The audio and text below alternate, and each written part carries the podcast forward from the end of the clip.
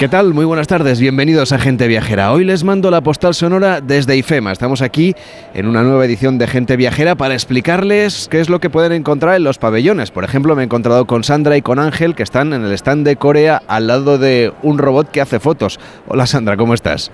Hola, muy buenos días, muy bien. ¿Qué tal está yendo la feria? Eh, muy bien, acabamos de llegar y la verdad que de momento bastante bien. Aquí estamos en Corea, hemos pasado por Japón y vamos a ir viendo más sitios. O sea que vosotros queréis ir de vacaciones sí o sí a Asia.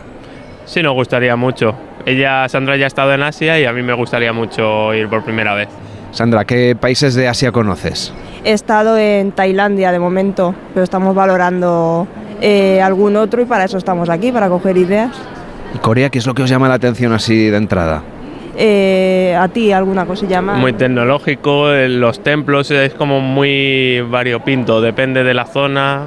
Tienes más eh, cosas rurales y tienes mucha tecnología, la cultura nos llama mucho también. Además de Corea, Tailandia me dices que la conoces. ¿Qué otros lugares tenéis así cierto interés a priori que queréis informaros aquí en Fitur? Eh, Indonesia, la zona de Bali. Queremos ir este año y vamos a ver si recopilamos un poco de información para hacer ese viaje. Un viaje bastante diferente. Bali, por ejemplo, tiene una enorme naturaleza, por supuesto, tiene playas paradisíacas, tiene unos paisajes increíbles como los siete colores, pero la parte tecnológica quizá no está tan desarrollada, ¿verdad? Pero tenemos Singapur que querríamos pasar por ahí también, que es eh, tecnología 100%, muy futurista. Veo que tenéis muy claro el viaje, entonces, casi casi, ¿eh? Sí, está casi decidido. ¿Creéis que se acaba de decidir en ferias como esta, en Fitur? Sí, sí, probablemente sí, dependiendo un poco eh, de la acción, ¿no? De las personas que están promocionando eh, el país y demás, pero sí, vas con una idea y lo que haces al final es terminar de convencerte. ¿Qué es lo que hace el robot ese con el que estabais jugando? Hace fotos, hace fotos y te las envía, hace fotos de, co- eh, con fondo de Corea y te las envía por, por email. O... Pero te habla, se mueve, veo que va por aquí buscando a la gente. Sí, sí. O sea, eso sí que es tecnología punta, ¿no? Eso es tecnología, sí. Bueno, pues gracias a los dos que disfrutáis de la feria. Hasta la próxima. Muchas Igualmente, gracias. gracias. Viajeros como este se pasean por la feria buscando ideas, inspiración para sus próximos viajes. Es lo que intentamos hacer cada fin de semana aquí en Gente Viajera, darles ideas, ayudarles a soñar con sus próximas vacaciones. Y lo vamos a hacer hoy haciendo un recorrido por España y por los mejores destinos internacionales. Desde IFEMA, desde la Feria Internacional de Turismo de Madrid, les mando hoy la postal sonora para iniciar Gente Viajera.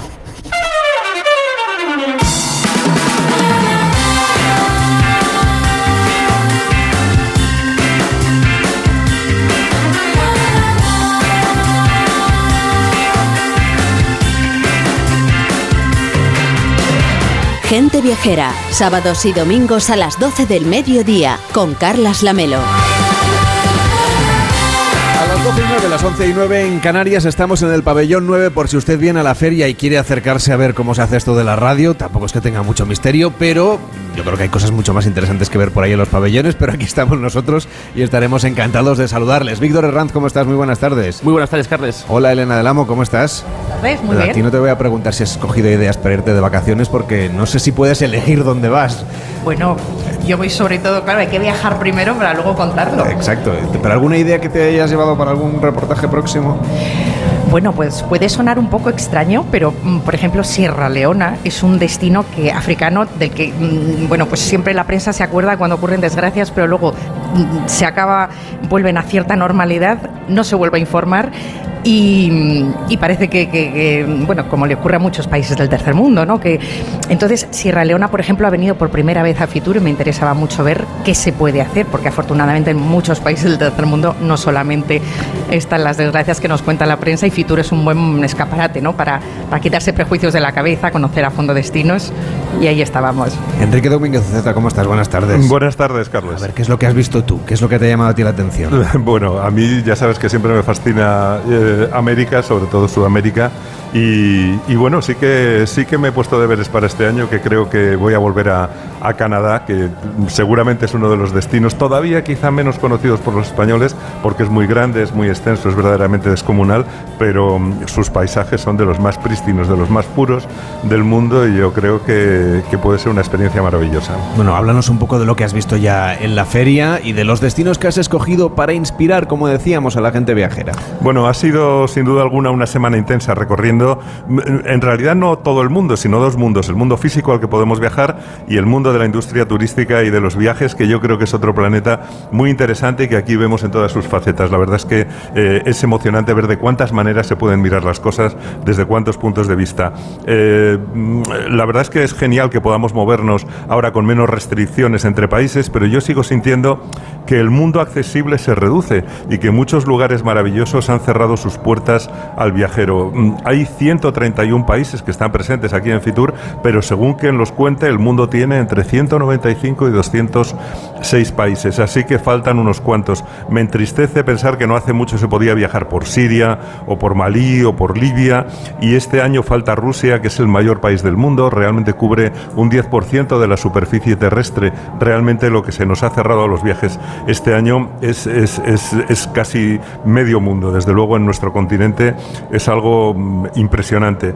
Eh, no han venido, no cuentan con pabellón en Fitur, parece lógico, pero, pero en cualquier caso el turismo crece y el aunque el territorio visitable se reduzca. De todas maneras nos queda mucho por ver, por conocer, por disfrutar, por lo que es viajar y es una experiencia de la que no nos cansamos. Ayer estuvimos recorriendo contigo las principales novedades americanas, pero nos quedamos a las puertas de uno de los países más atractivos de Sudamérica. Nos quedamos a las puertas de Brasil. Bueno, no hay que olvidar que Brasil también es el mayor país de Sudamérica. Es un destino enorme, es cuatro veces mayor que el siguiente de la lista, que es Argentina. Brasil yo creo que es del máximo interés por, por su variedad, sobre todo por ese Amazonas poderosísimo y terrible. Es un río incomparable en el mundo, no hay nada como él, eh, pero también tiene hermosas playas, tiene esa joya colonial que es Salvador de Bahía, la belleza de Río de Janeiro, de Janeiro, las cataratas de Iguazú, ese esplendor moderno de Brasilia, con los edificios diseñados por el genio de la arquitectura Oscar Niemeyer, como decimos aquí, o Niemeyer, como dicen, como dicen allí, lo pronuncian más alemán que nosotros,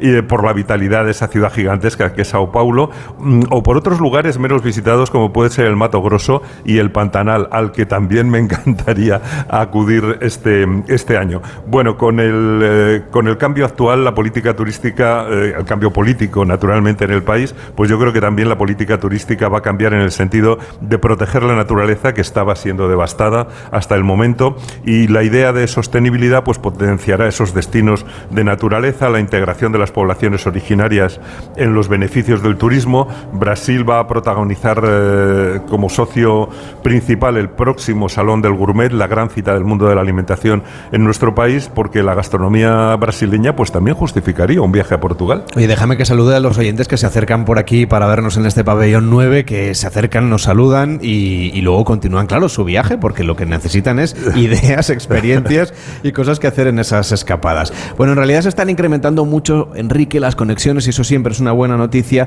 para llegar a América, especialmente a América del Sur. Pues sí, yo creo que tanto por el interés para los viajeros como por las relaciones eh, cada vez más estrechas entre España y los países sudamericanos que tienen muchas personas trabajando aquí y tienen sus familias allí. Este año de, de recuperación relámpago del turismo, pues se van a incrementar mucho las conexiones aéreas entre España y América. Va a haber un aumento de frecuencias por parte de dos las dos grandes compañías realmente de enlace entre los continentes, que son Iberia aquí y LATAM allí, a las que se suman pues otras como Aeroméxico, que también está eh, incrementando sus frecuencias de vuelo, y otras menores. Así que, de nuevo, yo creo que va a ser más sencillo saltar sobre el Atlántico y viajar hasta América. Bueno, por lo que he podido ver, por ejemplo, en China ah, también vienen a celebrar Fitur, claro que sí, tienen un gran pabellón, y precisamente hoy celebran, ya lo contábamos la semana pasada, la llegada del Año Nuevo, así que hay que felicitarles. Bueno, sí, les felicitamos otra vez desde aquí. Yo esta mañana lo primero que he hecho ha sido una compra en una tienda de chinos cerca de mi casa. Les he felicitado el año, o sea que ha sido bonito. No han dejado de trabajar, ¿eh?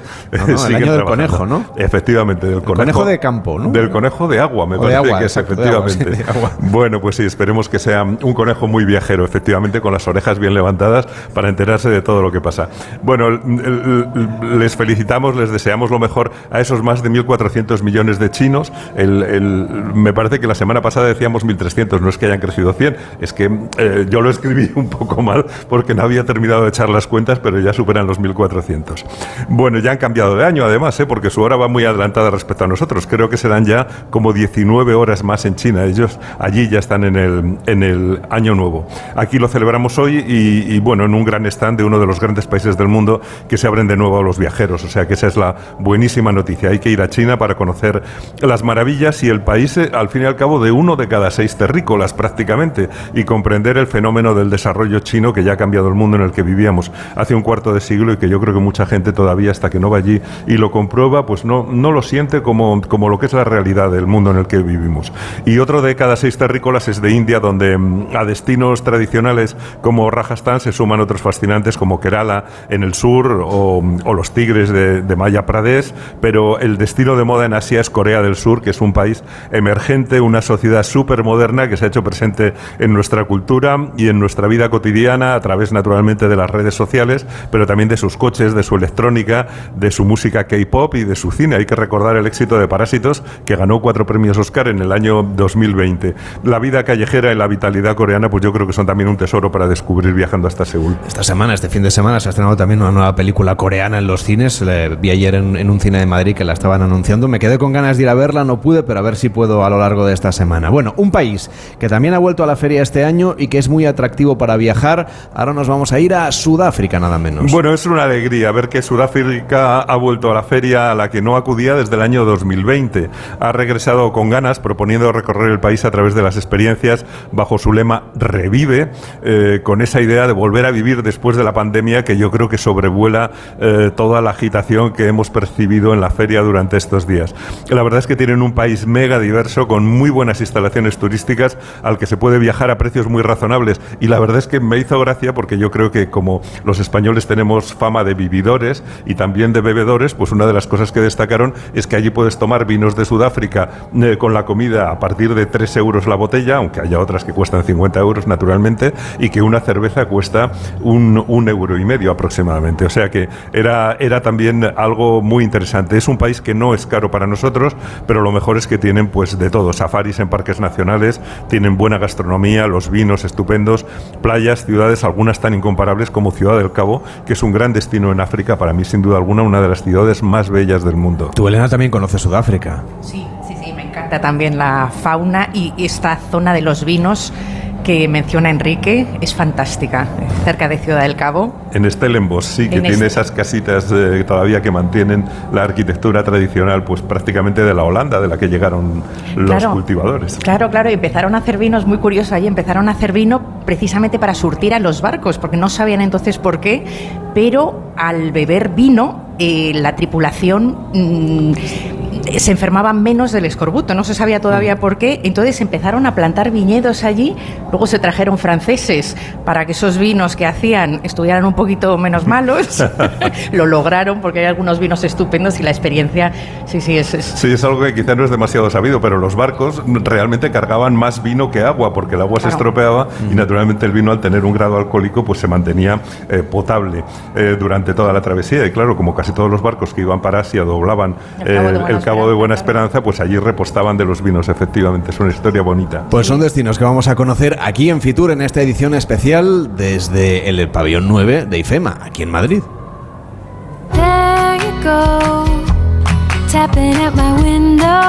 En Onda Cero, gente viajera, Carlas Lamelo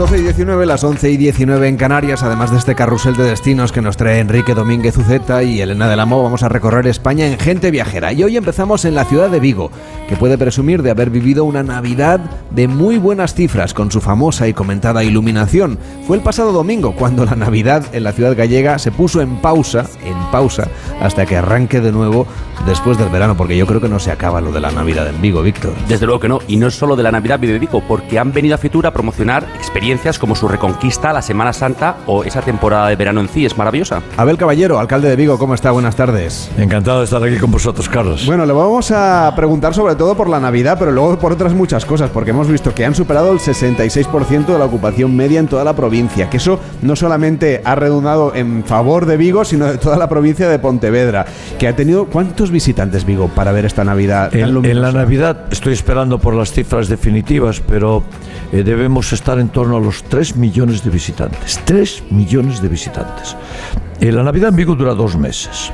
Arrancamos en noviembre, eh, apagamos efectivamente, como tú dices, el domingo pasado, el día 15, y, se convirtió en un fenómeno mundial.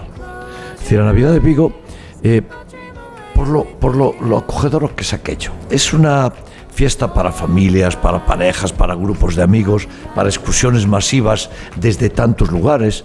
Eh, yo, por ejemplo, cualquier ciudad a la que iba gente de Vigo, me llamaban, alcalde, estamos en una agencia de viajes y aquí están vendiendo eh, plazas de autobús o de avión para ir a la Navidad de Vigo, en cualquier sitio de España.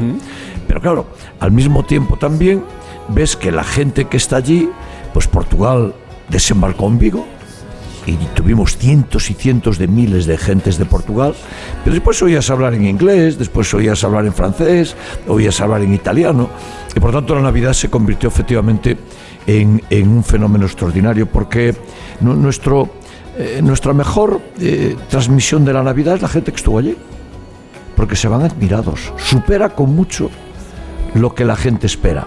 Y por eso yo creo que lo dijiste muy bien y te lo agradezco porque me diste la frase. Estamos en modo pausa para el año que viene más y mejor. Más Navidad. Claro, eso es un gran reto, porque claro, cuando las cosas salen tan bien y tienen esa visibilidad que tiene la Navidad en Vigo, quiere decir que para el año que viene tiene usted que presentar alguna cosita nueva, ¿no? Muchas cosas nuevas, muchas, ta- tantas que no las cuento. Ya estará porque- trabajando en ello, Sí, imagino. ya estamos, ya estamos. Nosotros tenemos contratada la Navidad del año que viene, cosas ya desde hace dos años. Y algunas las contratamos ahora mismo ya para la próxima Navidad. Y habrá grandes sorpresas. Pero como yo sé que todo el mundo está pendiente de Vigo para copiarnos, todas las ciudades de España miran para Vigo y, tratan de copiar las cosas. Bueno, pues yo ya sé que ellos, algunos van a hacer lo que nosotros hicimos esta Navidad, pero nosotros estaremos en otra, completamente distinta, y se la ofrecemos a la gente con todo el cariño. Mira, está muy bien la... Me lo decía una vez una señora, ¿no? En la calle decía, alcalde, está muy bien que venga mucha gente de fuera, pero lo más importante es que la Navidad nos gusta a los de Vigo. Y nos gusta, nos apasiona. Tenemos pasión por la Navidad y yo particularmente tengo pasión porque fui tan feliz toda mi vida en Navidad. ¿verdad? Yo, soy un, yo, de- yo, yo nací en el año 46, después de la Segunda Guerra Mundial. Eran Navidades, nosotros somos clase Muy media, austeras, ¿no? muy austeras. Claro. Pero en mi casa había enorme felicidad. Y, y yo quiero que todas las familias, que todo el mundo experimente esa felicidad, porque te queda para toda tu vida. Y te queda en el sentido amable. Conseguimos algo extraordinario. Tú dices la palabra Vigo y la gente lo asocia con Navidad. Y dices la palabra Navidad y la gente lo asocia con Vigo. Eso es maravilloso. Yo estoy en- en- encantado de eso. Ahora quiere que otras experiencias que se pueden beber en la ciudad de Vigo durante todo el año, porque todos los destinos aquí en Fitur lo que se pelean es porque la gente vaya todo el año, 365 días. Eso lo van a llevar a- al recorrido por las Islas Cíes en verano, que tiene una presencia específica en el stand de Tour España, y esas fiestas de la Reconquista. Háblenos un poco de estas fiestas y cómo las va a promocionar para que, hombre, ya sé que no llegaremos al nivel de visitantes de la Navidad, pero para que la gente vaya Ah, a pero verlas. no, no descartamos nada, ¿no? Porque está nosotros bien. somos una ciudad con un clima muy templado eh, eh, y tenemos eh, playas extraordinarias, fantásticas, ¿no? Eh, somos la ciudad con más banderas azules de España. Tenemos 12 banderas y vamos a tener una más el próximo año, por tanto, playas muy cuidadas, pero playas en las que hay, hay la playa de Samil tiene cuatro grandes piscinas para que los que quieran bañarse en una piscina lo tengan gratis, no se paga, o una pista de patinaje, o un sitio para jugar una pachanguita de baloncesto, o unas pistas de tenis. Tienes una playa con servicios gratuitos urbanos que te ayudan mucho a pasar allí un rato extraordinario. Y algo muy notable, ¿no? The Guardian, periódico inglés, uno de los grandes periódicos del mundo, mantiene que la mejor playa del mundo es la playa de las Islas Cíes en Vigo. Se llama la playa de Rodas. Las Islas Cíes son un, un parque nacional, hay un aforo limitado, 2.400 personas al día, lo cuidamos mucho y, y- y forma parte de esta Navidad. Pero hay más cosas, en, perdón, de este, de este verano. En Vigo, eh, tú te vienes durante un mes, hay grandes conciertos, son gratis. Este año estuvo Sting. Tuvimos a Sting, tuvimos a Yatra, eh, tuvimos a Ricky Martin, tuvimos tantos cantantes, eh, se despidió Serrat, todo gratis. Los conciertos en Vigo son gratis. El Marisquiño, el, certamen de, de- de deportes urbanos más importante de Europa, todo gratis. Y puedes practicar y puedes estar allí, y vienen chicos y chicas, y la gastronomía. Vigo es, es- es una, es una ciudad amable y yo quiero que Vigo esté en eso. Aparte, atrae también gente y viene muy bien, ¿no? Pero es sobre todo un desarrollo cultural en el que queremos y vamos a estar. Abel Caballero, que es el alcalde de Vigo, gracias por acompañarnos y hasta la próxima, que vaya bien. Bueno, es un honor, yo no había hecho una entrevista directa contigo. Oye, eres un fenómeno. Ah, muchísimas eres gracias. un crack, Te lo pone fácil. Que enhorabuena. Un abrazo, hasta luego. En Onda Cero, gente viajera. Carlas Lamelo.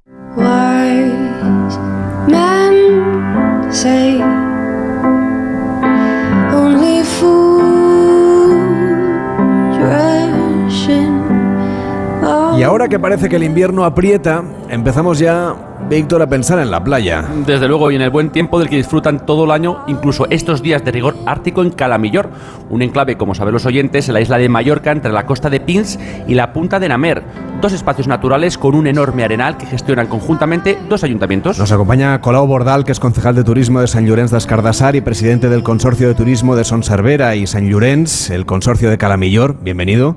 Muy buenos días. Y nos acompaña también Inés Badle, que es presidenta de Asotel y concejal de turismo de San Llorenç. ¿Qué tal? Hola, Bienvenida. buenas tardes, gracias. Y José Manuel Rodríguez también, que es consejero gerente del consorcio. ¿Qué tal está? Muy buenos días. Bueno, buenas tardes. Bueno, bienvenidos todos al, al programa. La verdad es que es un placer a, hablar de este rincón, como decíamos. ¿Qué, qué ambiente han notado eh, que respira Fitur? Hay mucho optimismo y no sé si también esto se, va- se empieza a notar ya en las reservas. El ambiente es espectacular y más este año que ya estamos sin restricciones como el año pasado cuando estuvimos en Fitur. Eh, con respecto a las previsiones de reservas, eh, seguimos en la misma dinámica que el año pasado, un poquito mejor, de que cuesta arrancar, pero un- yo, la gente es optimista, la gente ya tenemos que cambiar el chip, ya an- antiguamente, ya en estas fechas de Fitur ya teníamos casi todo, la, eh, todo el destino eh, completo, pero con ganas y saber que, como que posiblemente sea ya la dinámica que vamos a tener todos los años, que la gente reserva a último momento. Entonces, sí que es verdad que, que hay buenas expectativas. Hemos hablado de la playa, yo empezaba por ahí, ¿no? Porque estos días hace frío, aquí en Madrid hace frío. Eh, es fundamental, por supuesto, esta playa para un destino como el suyo. Pero ustedes quieren poner el acento en el turismo de naturaleza, de cultura, de golf, de deporte. ¿Vienen muchos deportistas a disfrutar de Calamillor fuera de temporada? Eh, pues sí, sobre todo, eh, además que lo incentivamos mucho, ¿no? Debido a que tenemos eh, torneos internacionales de fútbol. Es decir, para nosotros el producto lo damos en in situ, ¿no? Para que el cliente venga allí y vea nuestra naturaleza, nuestro, nuestros enclaves, nuestras playas. Claro, no es una playa o dos, sino que tenemos playas más grandes, más pequeñas, de más arena, calitas. Es decir, es un enclave que, que todo el mundo puede encontrar allí una satisfacción propia, ¿no? Pero también hay caminos señalizados y productos turísticos de naturaleza. ¿Cuáles podríamos destacar para ir un poquito más allá de la playa y del turismo deportivo que tenemos ocasión también de compartir aquí en Gente Viajera? Es un sitio donde la calma y el relax en un momento determinado, en un momento como el que vivimos de tanta, de tanta velocidad, y donde da las alternativas de bueno, pues eso, poder compartir con la naturaleza en rutas como estamos eh, eh, desarrollando, estamos eh, terminando de desarrollar eh, por la zona de la punta de Namer, eh, rutas que pasan al lado del mar, rutas que entran dentro de, de la zona digamos, más, más, más rural. Somos un destino donde la combinación mar y, montaña, donde, la, eh, donde vivir el entorno real o la vida real de, de- de la Mallorca del Este, pues es muy, muy, muy interesante y pueden disfrutar, pues sobre todo de, del stillness, ¿no? de esa calma, de ese relax, paseando en medio de la naturaleza. Claro que eso mucha falta nos hace, ¿no? En realidad, cuando uno va de vacaciones, lo que busca, entre otras muchas cosas, porque puede buscar turismo activo, puede buscar playas, puede buscar naturaleza, pero lo que necesita es un poco reponer pilas, ¿no? De la, del esfuerzo, del sacrificio del día a día. Sí, yo creo que es la, la- yo diría que es nuestro, nuestro objetivo fundamental. ¿no? Al final, eh, el ir de vacaciones tampoco, eh, la gente no quiere tampoco que le estés invadiendo con demasiadas cosas. No quieres que, como ha dicho Colau, lleguen y lo vean. ¿no? Vean cómo desde, desde la montaña llegas a la playa, cómo hay caritas pequeñas, cómo hay eh, senderos que, que se meten en la montaña, que puedes hacer con, con, con una mountain bike, como hay también paseos con caballos. Y desde luego la buena gastronomía, que sabemos que las Islas Baleares siempre es un buen atractivo, muy vinculado, por supuesto, con el sector primario, ¿no? Que hay un- una conexión con los productos kilómetro cero. Pero aquí en esta zona de Calamillor, ¿qué propuesta gastronómica deberíamos apuntarnos para cualquier viaje? Viaje que vayamos a hacer en el futuro a esta zona de Mallorca? Bueno, está la gastronomía mallorquina, que yo, por ejemplo, no, no soy nacido en Mallorca, pero sí que he adoptado y sí que reconozco que es una gastronomía que, aunque básica, pero, pero excelente, es una, una maravilla, tanto en, en platos como en postres como en demás. Y después tenemos en la zona, tenemos pues cinco o seis restaurantes Michelin también, es decir, que nos da eso una, una calidad, además del resto de, de restaurantes. Pensar que mm, la planta hotelera nuestra son 45.000 plazas hoteleras, 200 hoteles. Son, hoy leía en Exceltura ayer que, que somos eh, los 12 o 13, el número 12 o 13 de, por plazas hoteleras de, de España. Y si juntamos el destino, los dos ayuntamientos, somos los quintos. Es decir, que eso ya nos da un empaque. A pesar de eso, no hay una saturación, como a veces vemos en según qué sitios. pues es un ¿no? territorio extenso, Exacto, digamos, está es muy extenso repartido, ¿no? Y no, además, el tipo de turismo que tenemos, como decía Marcial, es un tipo de turismo más- de más tranquilidad, de más sosiego. Es un tipo de turismo eh, familiar también, aunque, no tenga, aunque tengamos eh, opciones para la gente joven, pero sí nos tiramos ya hace 25 años hacia este tipo de, de familia, de, de personas ya de como yo. Lo que decíamos, buscar la calma, ¿no? Buscar la calma y... y no sentir ese agobio que según qué destinos pues también se pueden sentir. Les emplazo que vuelvan aquí a Gente Viajera. Colau Bordal, concejal de Turismo de Sant Llorenç d'Escardasar y presidente del Consorcio de Turismo de Calamellor. Gracias por acompañarnos y que vaya bien la feria. Hasta la próxima. Gracias y bueno, eh, ya el año pasado, llevamos dos años que tenemos una afluencia muy grande de turismo nacional, ¿no? Pues es decir, nos, nos aportamos para que este incremento pues siga subiendo, a pesar de que anteriormente nos, nos basábamos un poquito más en el turismo extranjero, pero sí que eh, ahora pues eh, creemos que el turismo nacional también es lo, Claro que sí. lo mismo de importante que, que el resto. ¿no? Pues sin duda. Inés Valde, que también es presidenta de Asotel y concejal de Turismo de Sant Llorenç. Gracias por acompañarnos y hasta la próxima. Buenas tardes. Muchas gracias. Y nos ha acompañado también José Marcial Rodríguez, que es consejero gerente de este consorcio de Cala Millor. Gracias por todo y hasta la próxima. Muchas gracias Gente Viajera, el programa de viajes de Onda Cero con Carlas Lamelo.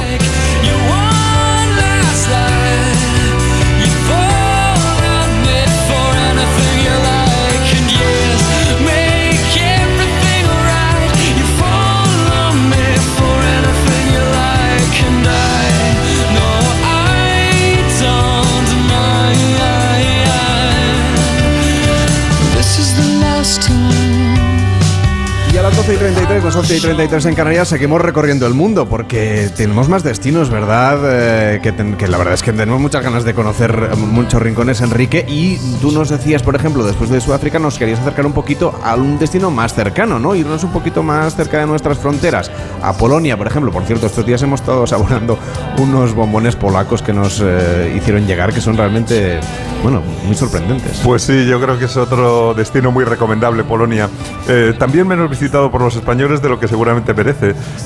Sus grandes atractivos yo creo que siguen estando en las grandes ciudades como Varsovia y sobre todo Cracovia y merecen también un apoyo viajero tanto eh, las hermosas regiones del norte asomadas al Báltico, que seguramente son menos conocidas, con grandes espacios naturales en, en ese territorio, son una de las grandes reservas naturales de Europa, eh, como digo, quizá no suficientemente conocidas. Y, y bueno, este año mm, ha venido como novedad la región de los subcárpatos, que limita con Ucrania y que merece apoyo porque fue la primera en Polonia en mostrar solidaridad con los ciudadanos ucranianos en 2022, cuando comenzó el, enfrentamiento. También Ucrania se ha presentado en este Fitur más bien en busca de inversores para la reconstrucción de su turismo que de viajeros, naturalmente.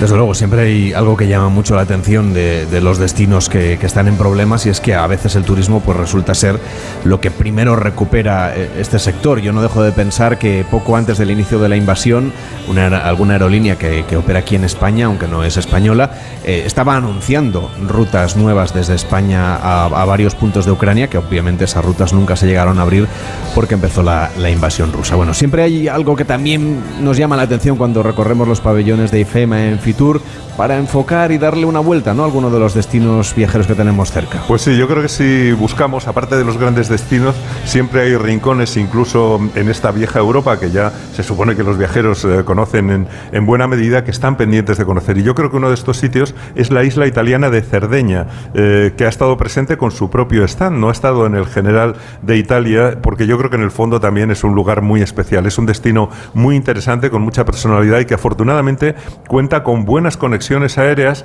eh, para hacer un viaje diferente a una isla mediterránea que mantiene muy puras sus esencias, no está nada masificada. El interior de la isla es espectacular, tiene estupendas playas, además de algunos elementos propios como los nuraga que dominan el paisaje, unas poderosas construcciones megalíticas como castillos que levantaron un milenio antes de, de Cristo, son verdaderamente imponentes. Además tiene esa zona del Alguer donde sigue viva la lengua catalana o los arrozales donde producen el mejor arroz del país. Yo creo que Cerdeña es perfecta para un viaje de este tipo, para volar, para alquilar un coche y para recorrer una isla mm, verdaderamente formidable y yo creo que todavía poco visitada por los españoles, donde por cierto se come muy bien, sobre Como, todo como la isla continental, ¿no?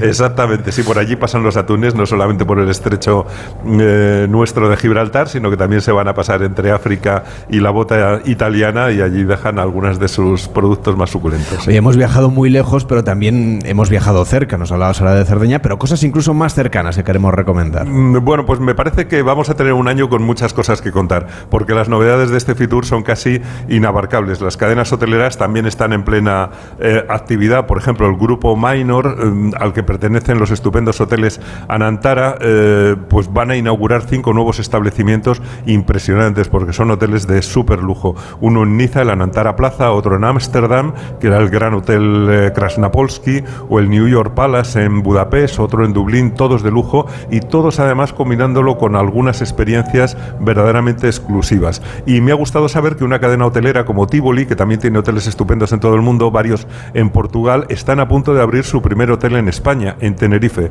el Hotel La Caleta, en Costa de Eje.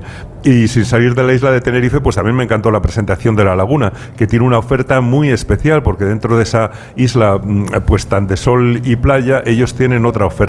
Eh, están mostrando la vida cotidiana de los agricultores y pescadores que viven en el bello municipio, que, que sí que tiene costa, pero tiene una costa rocosa con piscinas naturales encantadoras y tiene la maravilla del bosque de Laurisilva del macizo de Anaga, que desde luego no es lo más visitado por quienes llegan hasta Tenerife y se van al otro lado, que es donde predomina el sol. Y eh, es curioso porque su alcalde, el alcalde de La Laguna, va a presidir este año el grupo de ciudades Patrimonio de la Humanidad de España, eh, que yo creo que son también grandes destinos que tenemos al alcance de la mano.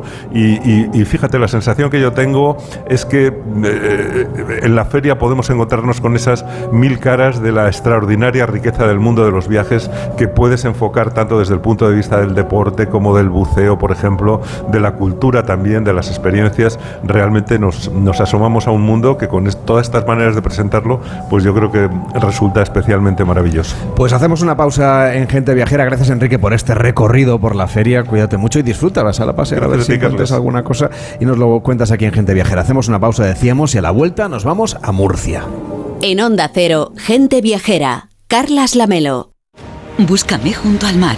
Los Alcázares, región de Murcia. Sol y playa, gastronomía y fiestas. Y sobre todo, deporte. Mucho deporte. Búscame entre las olas del mar, entre las velas de colores. Porque aquí, la aventura más increíble da paso a momentos relajantes en un lugar donde todo es posible. Búscame en Los Alcázares. Vive el deporte.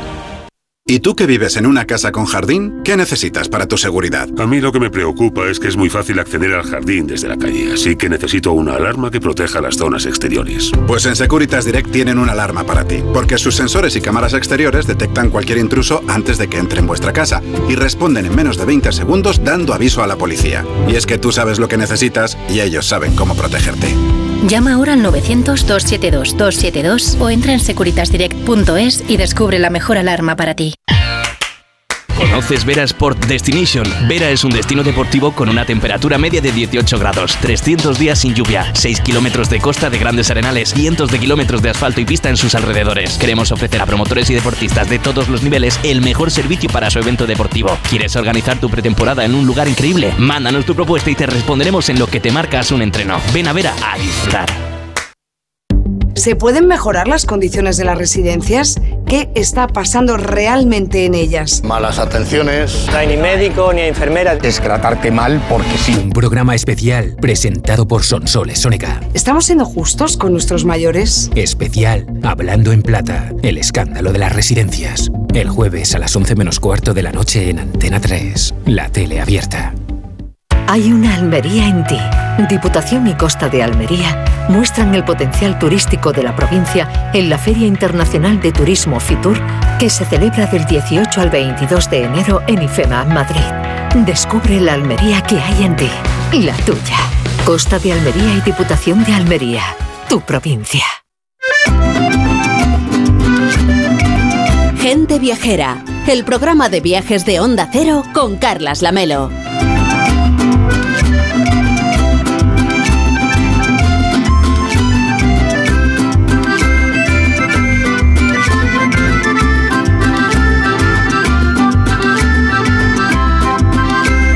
Después de este repaso a los destinos internacionales de Fitur, nos vamos ahora a Murcia, que llega a Fitur 2023 presentando su gastronomía, su patrimonio, sus entornos naturales y la cultura murciana.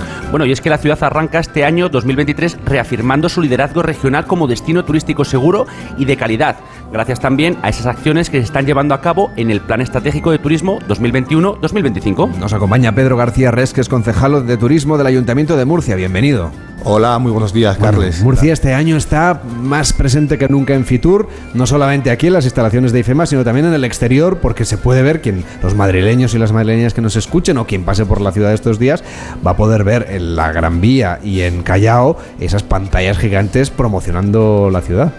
Bueno, pues eh, de, de eso se trata. Venimos a, a Madrid, venimos a Fitur a dar a conocer eh, nuestro destino y además de estar trabajando aquí dentro de este espacio de, de IFEMA, de Fitur, eh, pues eso, queremos estar presentes en la calle, queremos que los viandantes que pasan por Gran Vía, que se acercan a Callao, pues eh, vean también qué puede ofrecer un destino eh, como Murcia. Con ese emblema de esencia de huerta, muy de Murcia, ¿cómo contamos esa dualidad ¿no? que es tan atractiva de estar en un entorno muy cercano al sector primario, es decir, muy, muy cercano a la huerta, muy cercano al mundo rural, pero al mismo tiempo con esa capacidad ¿no? de mostrar la modernidad a través de la ciudad de Murcia? Bueno, pues para el que no conoce Murcia, Murcia eh, está enclavada en un valle por el que discurre un, río, en este caso el, Segura, y alrededor de la ciudad eh, pues hay una serie de explotaciones eh, agrícolas y pequeños pueblecitos que han estado vinculados tradicionalmente pues al cultivo de todo tipo de verduras, hortalizas, etcétera, etcétera. Eh, pueblecitos que están también muy vinculados y muy unidos al, al centro de la ciudad y donde se establece una dinámica entre, entre la parte rural y la parte más urbana que yo creo que nos enriquece a todos y que permite ofrecer un potente producto turístico. Desde luego, sobre todo lo que hace la gente viajera es acercarse a esta idea a través, por ejemplo, de la gastronomía, que yo sé que ahora estamos en tiempos de alcachofa, que en Murcia son buenísimas, y el limón, que también es un elemento esencial de la gastronomía y de los productos que no solamente se pueden saborear allí, sino que exportan ustedes a todo el mundo.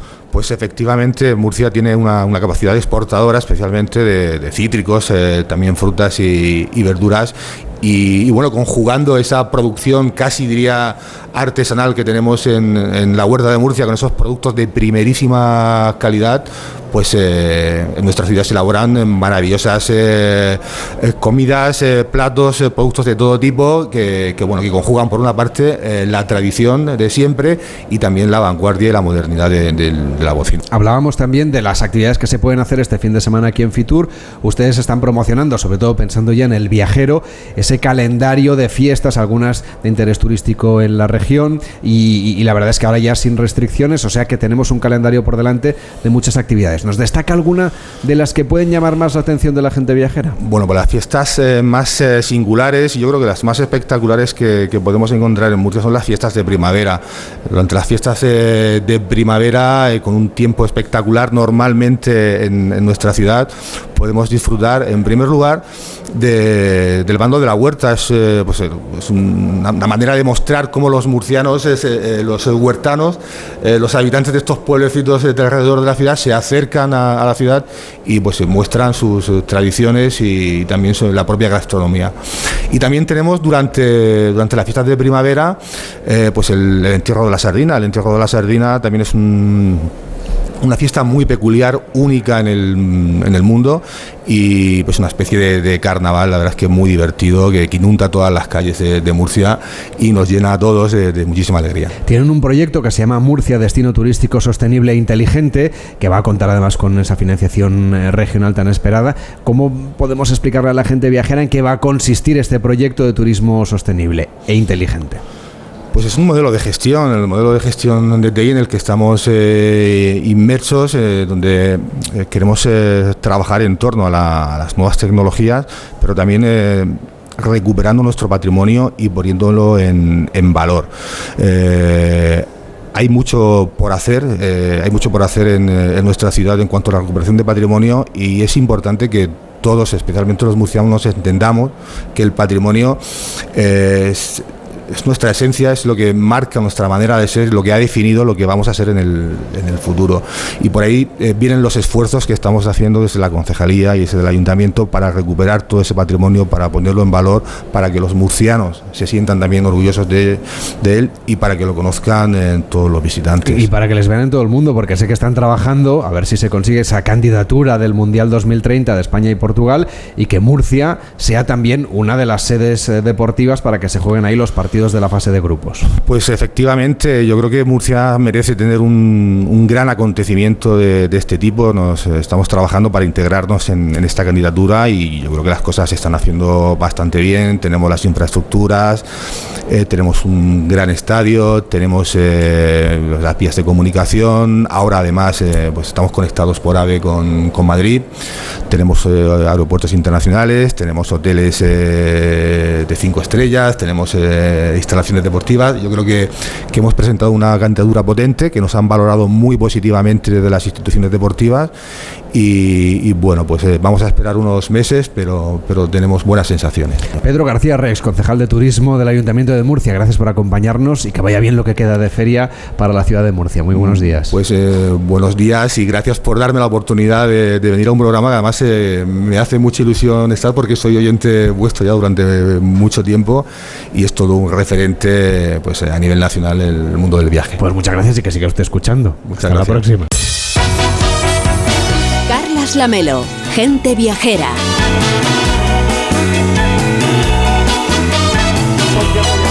Además de escucharnos en la radio siempre que ustedes quieran, pues estamos en onda Cero.es, en nuestra aplicación y por supuesto en la nueva página web de Gente Viajera, donde pueden escuchar a la carta y leer también alguno de los destinos del equipo de colaboradores del programa. Es tan fácil como entrar a onda Cero.es barra Gente Viajera y allí podemos navegar por la Costa Brava, recorrer Tailandia, Buenos Aires a ritmo de tango. Es una propuesta de Irene González. Hola Irene, ¿cómo estás? Buenas tardes. Muy buenas tardes, Carlos. Estupendamente aquí disfrutando de la feria. Bueno, enseguida nos cuentas cosas, pero antes Víctor Herranza ha estado con el micrófono paseando por los stands y por los pasillos de Fitur para hablar con los viajeros. Así es, y la verdad es que en medio de toda esta fiesta, este colorido y esta música, pues hemos encontrado viajeros como por ejemplo Juan Miguel y Monse, que eran de Asturias y de Cáceres. Nunca habíamos venido y nos llamaba la curiosidad. Iremos a Mallorca. Sí, gastronomía sobre todo. Gastronomía y relax. Descansar, playa, pasear y comer donde se pueda. Yo soy de Asturias y ella es Yo soy de Cáceres, pero Cáceres. en Madrid. Vivimos en Madrid hace ya tiempo.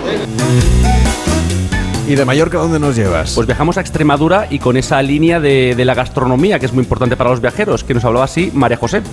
Bueno, yo creo que todas las comunidades, pero Extremadura, que es donde vivo y la que desarrollo, tiene una gran oferta gastronómica y quiero, quiero ver qué posibilidades hay. Ya hay mucho, ¿eh? pero bueno, quiero ver qué se hace en otras comunidades. Pues yo creo que una referencia nacional, internacional e incluso estar, yo que soy de un pueblo muy pequeñito de Extremadura y está aquí con un balneario, con turismo termal, estar aquí es como un orgullo, yo creo, que los que se dedican a turismo. Nosotros hablamos en torno a la mesa, hasta para lo bueno y para lo malo siempre en torno a la mesa. O sea que yo creo que la gastronomía, por supuesto, tiene que estar en el turismo, sí.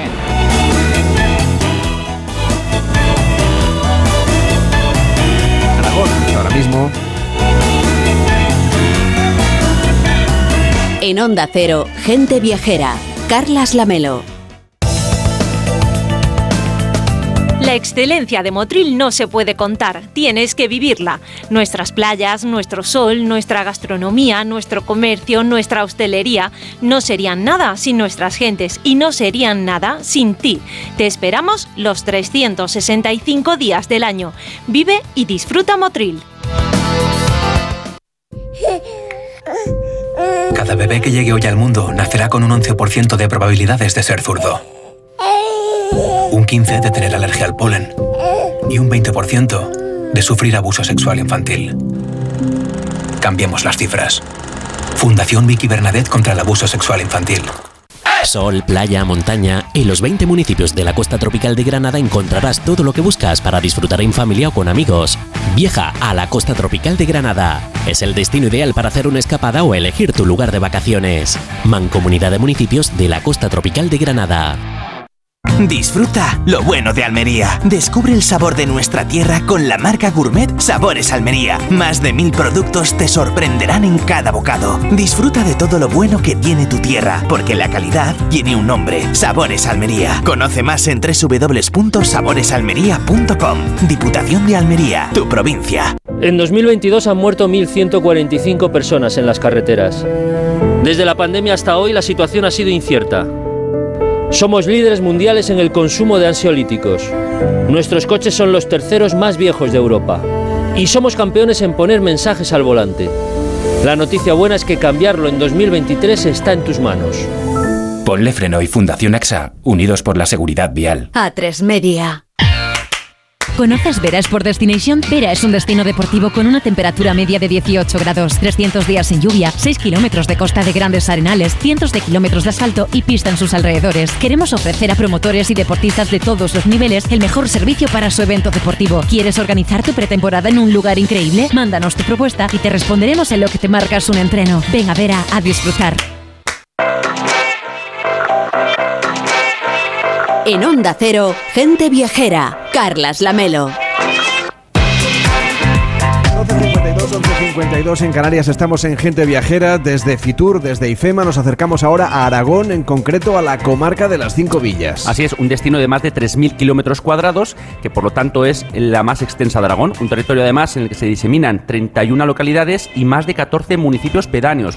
Por aquí viven solo 30.000 vecinos, pero eso sí, quieren que vengan más turistas.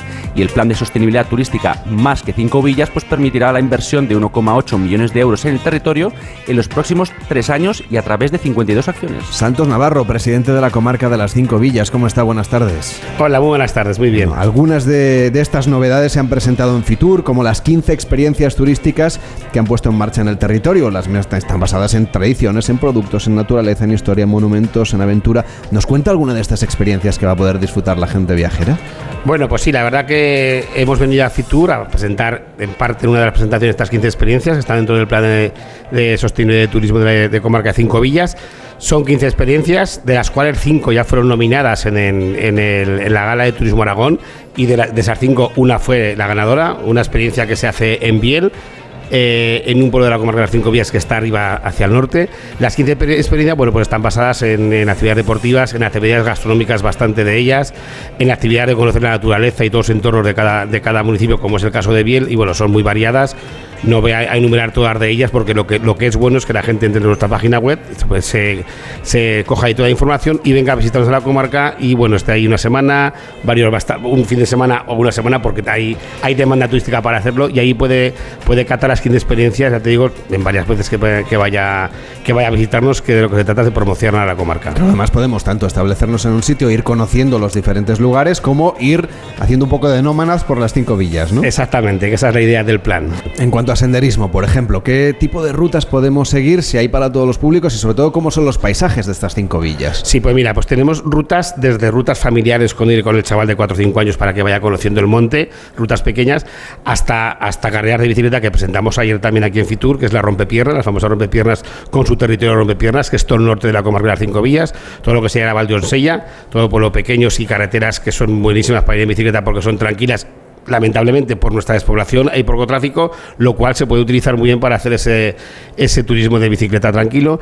Y luego tenemos las rutas ya fuertes de senderismo, pues que cruzan todo lo que es la Sierra de Santo Domingo, en bicicleta de montaña, en fin, cualquier tipo de deporte de, aventura de montaña a ese nivel, familiar, hasta los que hacen el trekking en bicicletas, pues bueno, se puede disfrutar en Comarca de Cinco Villas. He visto, señor Navarro, que tenemos los tracks, las rutas que se pueden descargar para que la gente luego se organice esos circuitos en BTT, en, en bicicleta todoterreno para disfrutar al máximo de, de esta zona de Eso de es España. fundamental y eso está muy bien y yo, vamos, y lo apoyo y lo vendemos y tenemos, tiene que ser así.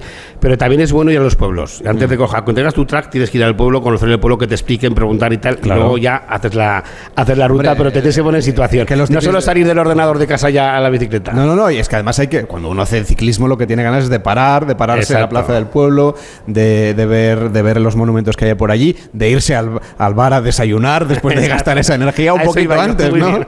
hay que vivir, hay que vivir al máximo ese rincón. Imagino que, claro, todo este, este elemento tractor, ¿no? De, de- de atracción de tantos viajeros que se acercan a las cinco villas para hacer deporte de naturaleza, también está sirviendo, ¿no? Para fijar población, para que la gente tenga, sobre todo los más jóvenes, oportunidades profesionales. Por supuesto, es una herramienta indispensable para pelear con esta despoblación que estamos sufriendo, no solo en nuestro territorio, sabemos que, que en más sitios, y sí que sabemos que es complicado que la gente venga a vivir por el hecho de que tenga oferta turística, pero sí lo que hacemos es mantener los pueblos vivos y que los fines de semana, con nuestras actividades que, que programamos y las épocas estivales, pues es verdad que, y lo estamos notando, que cada vez hay más gente a poblar esos, esos, esos pueblos en esas épocas eh, más reducidas. Pero bueno, por eso creemos que estamos en una línea en positivo. Y tienen un programa cultural que también queremos mencionar aquí en Gente Viajera que se llama A la Fresca y al Abrigo en Cinco Villas. Que esto en realidad lo que nos ofrece son espectáculos culturales en las 45 localidades que hay por la comarca.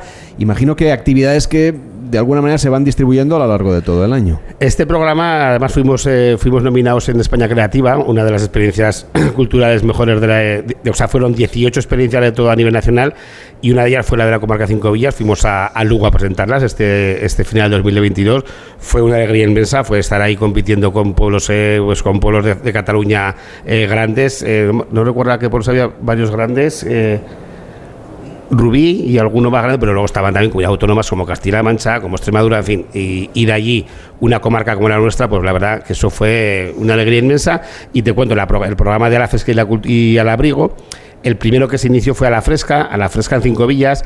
Eso son, son actividades tanto de circo en la calle, actividades musicales, de teatro en la calle, para eh, bueno pues para promover la cultura para todos los municipios que tengan, que puedan económico, o sea, que puedan, que no pueden económicamente pagar esas, esas actividades, la comarca se hace cargo de todas ellas. Se les manda tres ofertas, se les pide tres fechas y se hace una que es una, es una locura, pero se consigue y ahora hacemos tres actuaciones por municipio, cosa que sería impensable en pueblos pequeños. Te cuenta que la comarca Cinco Villas tiene 31 municipios, el pequeño tiene 11 censados y el más grande tiene 17.000. Entonces, es 30 tre- 3.000 kilómetros cuadrados de territorio, es, es la más grande de Aragón y es complicadísimo esto, pero lo estamos consiguiendo. Llevamos la cultura a todos los territorios de, de la comarca. Claro, es un atractivo turístico, pero también es una actividad cultural interesante para la gente que vive en la comarca, ¿no? Exactamente, y lo que se hace con ello, aparte de que la gente vaya ese fin de semana o cuando se programa esa actividad, la gente vaya al pueblo, los pueblos de alrededor ya procuramos que las actividades sean diferentes en cada, en cada núcleo y los pueblos de alrededor pues, vayan a visitar y a ver esa, esa actuación que ahí se programa.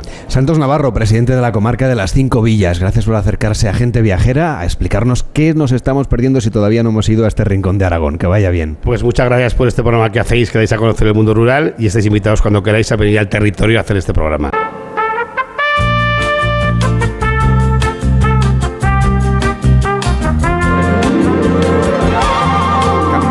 Noticias de la una, donde nos pondremos al día de lo que ocurre en el mundo con Yolanda Viladecans. Víctor Herranz todavía nos cuenta algunas otras historias de los viajeros que se pasean por Fitur. Así es, y es que me he encontrado a un tocayo mío, también aquí de Madrid, que nos hablaba de un viaje que quiere hacer a México. Hemos venido porque hemos colaborado con eh, Castilla-La Mancha en unos trabajos de, de aéreos de drones y, y, bueno, nos han invitado a verles. Vamos a intentar buscar algo también, que el veranito está a la vuelta de la esquina. Tenemos varias ideas, tenemos que matizarlas, pero sí, sí. Sí, pues mira, queremos eh, volver a México, que nos gustó mucho, y luego turismo por España, que ahí sí no, no falla nunca. Vaya donde vayas, es, es apuesta segura. La economía, sobre todo en España, es, es lo primero. Y nos gusta mucho, la verdad es que nos gusta eh, el norte, nos gusta el sur, eh, las Castillas también nos gustan, es que no, no da igual, la cosa es escaparse. Pues veremos seguramente, porque ya lo conocemos, pero sí haremos alguna ruta por de cenotes, pueblos, pueblos antiguos, y ver un poquito la, cómo vivían ellos allí, la civilización, compartir un poquito la cultura de allí. Pues después de las noticias volvemos con más destinos. Nos vamos a África, nos vamos a Ibiza y escuchamos a Estereiros entrevistando a la directora de Fitur. Hasta ahora mismo.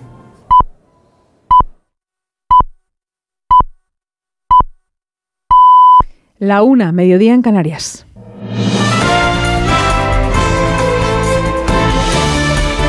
Noticias en Onda Cero. Buenas tardes. Continúa el acto del Partido Popular de presentación de sus candidatos municipales para el 28M en Madrid, con las intervenciones del alcalde de la capital, Martínez Almeida, y de su presidenta Díaz Ayuso, previas a las de Núñez Feijo. Todos los candidatos han coincidido en señalar que su victoria será el preludio de la victoria del PP en las generales. José Ramón Arias, buenas tardes. Buenas tardes, como decías, es el turno de la presidenta de la Comunidad de Madrid en este acto de presentación de los candidatos a las alcaldías del Partido Popular, al que ha precedido en el uso de la palabra el alcalde de la capital, Martínez Almeida, ha señalado que lo que tiene que ocurrir el próximo 28 de mayo es que aquellos que están haciendo que se nos hiele la sangre a los españoles con cómo están gobernando, se les hiele la sangre a ellos con el resultado a los, a los independentistas, a los independentistas, a los sanchistas y a Podemos. Por su parte, Isabel Díaz Ayuso ha asegurado, está asegurando que el tiempo del sanchismo está acabado porque los españoles ya no pueden más con un proyecto divisivo y excluyente. Escuchamos en directo a la presidenta de la Comunidad de Madrid, Isabel Díaz Ayuso. Creo que es pecado ser cobarde y también achantarse ante los ataques que sean injustificados, como lo es no defender los intereses comunes, las causas nobles, nobles y apelando siempre a la verdad y al sentido común. En esto Muchas veces nos hemos equivocado y esto ha hecho muchas veces que perdamos a nuestros votantes. Esas son las palabras de la presidenta de la Comunidad de Madrid, Isabel Díaz Ayuso, en ese teatro EDP Gran Vía en Madrid, donde se está celebrando ese acto de presentación de candidatos municipales del Partido Popular para el 28M y donde volveremos a partir de las 2 de la tarde. Acto también de presentación de candidato para el PSOE en Córdoba con la ministra de Hacienda, candidato a la alcaldía de la ciudad, Antonio Hurtado. María Jesús Montero acaba de criticar el ruido que hace la derecha para evitar que se escuche a quien de verdad gobierna. Los que desenmascaráis a la derecha de este país, a los morenos, a los bellidos, a los feijó, que no hacen nada, solo ruido, solo intentar que no se escuche la música del progreso, la música de la mayoría, porque este es sí el partido de la mayoría, el gobierno de la gente. Continúa la concentración en la Plaza de San Jaume en Barcelona convocada por la plataforma constitucionalista Cataluña Suma contra Sánchez y el independentismo. Acaba de hablar el Partido Popular catalán para criticar los pactos del gobierno con Esquerra como responsables de enfrentar a las dos Españas. Barcelona, Lola Surribas. Sí, ha empezado esta manifestación bajo el lema España no se vende, no al chantaje separatista, donde el presidente del Partido Popular en Cataluña, Alejandro Fernández, ha acusado directamente al presidente del gobierno, Pedro Sánchez, de dividir la sociedad española. Pedro Sánchez, con sus últimas reformas legislativas pactadas con los separatistas, recupera lo peor de la política española, la del trágala de una mitad contra la otra, la de las dos Españas enfrentadas e irreconciliables. No lo vamos a permitir. El líder de la formación azul en Cataluña ha reivindicado también la Constitución y asegura que hará lo que sea necesario, dice, para evitar esta división. Novedades en el gobierno israelí con la destitución de Netanyahu del ministro de Interior y Sanidad debido a sus condenas por corrupción. Corresponsal en Jerusalén, Hanna Beris. Mientras el ministro de Justicia de Israel prepara la reforma judicial que apunta a debilitar a la Suprema Corte de Justicia, el primer ministro Netanyahu acató hoy la orden de los jueces de destituir al jefe del partido Shas, Ariel Deri, pieza clave en su coalición, de los dos ministerios que ocupa. Deri fue declarado culpable en tres ocasiones de delitos de corrupción, la última de ellas hace menos de un año, por lo cual la Corte Suprema comunicó que es altamente irrazonable que sea ministro y debe ser defenestrado. Y la Casa Real Británica ha desvelado el fastuoso programa de actos que se celebrarán con motivo de la ceremonia de coronación del rey Carlos III anunciada para el 6 de mayo. Corresponsal en Londres, Celia Maza. La pompa y boato marcarán la coronación de Carlos III el próximo 6 de mayo, según los detalles que ha avanzado Palacio para unos festejos que se alargarán durante tres días y donde una vez más se sacarán las carrozas a la calle y habrá grandes conciertos con iconos musicales globales para el disfrute del pueblo, que tendrá este año un día más festivo en el calendario. La tradición estará muy presente, pero habrá importantes cambios respecto a la coronación de 1953 de Isabel II, con los que el nuevo monarca quiere imponer su propio sello de modernidad, indicando así el inicio de una nueva era. La gran incógnita es si Harry y Meghan estarán presentes, ya que tras su salida de la familia real no han parado de protagonizar enfrentamientos y la relación está ahora más tensa que nunca tras la publicación de las polémicas memorias del príncipe.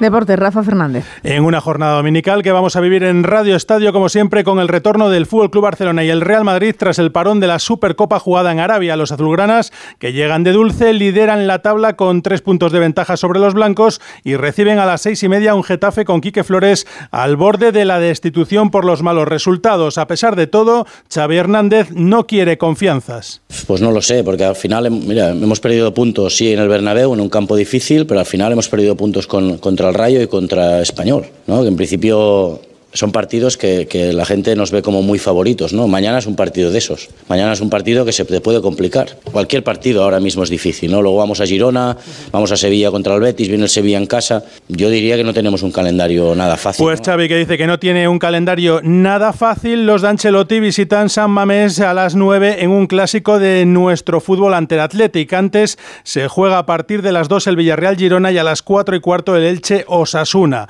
Y desde las 12 en Mérida, final de la Supercopa Femenina de Fútbol. De momento gana el Fútbol Club Barcelona por dos goles a cero. Acaban de marcar en el arranque de la segunda parte a la Real Sociedad. Y en tenis tenemos en el quinto set el partido de octavos entre el griego Sisipas y el italiano Sinner. Parece que el griego se va a llevar el partido porque acaba de romper el saque y gana 4-2 en ese quinto set. Es todo el repaso a toda la actualidad de la jornada a partir de las 2 de la tarde, la una en Canarias, en una nueva edición de Noticias Fin de Semana con Juan Diego Guerrero. Continúan con gente viajera y Carlas Lamelo.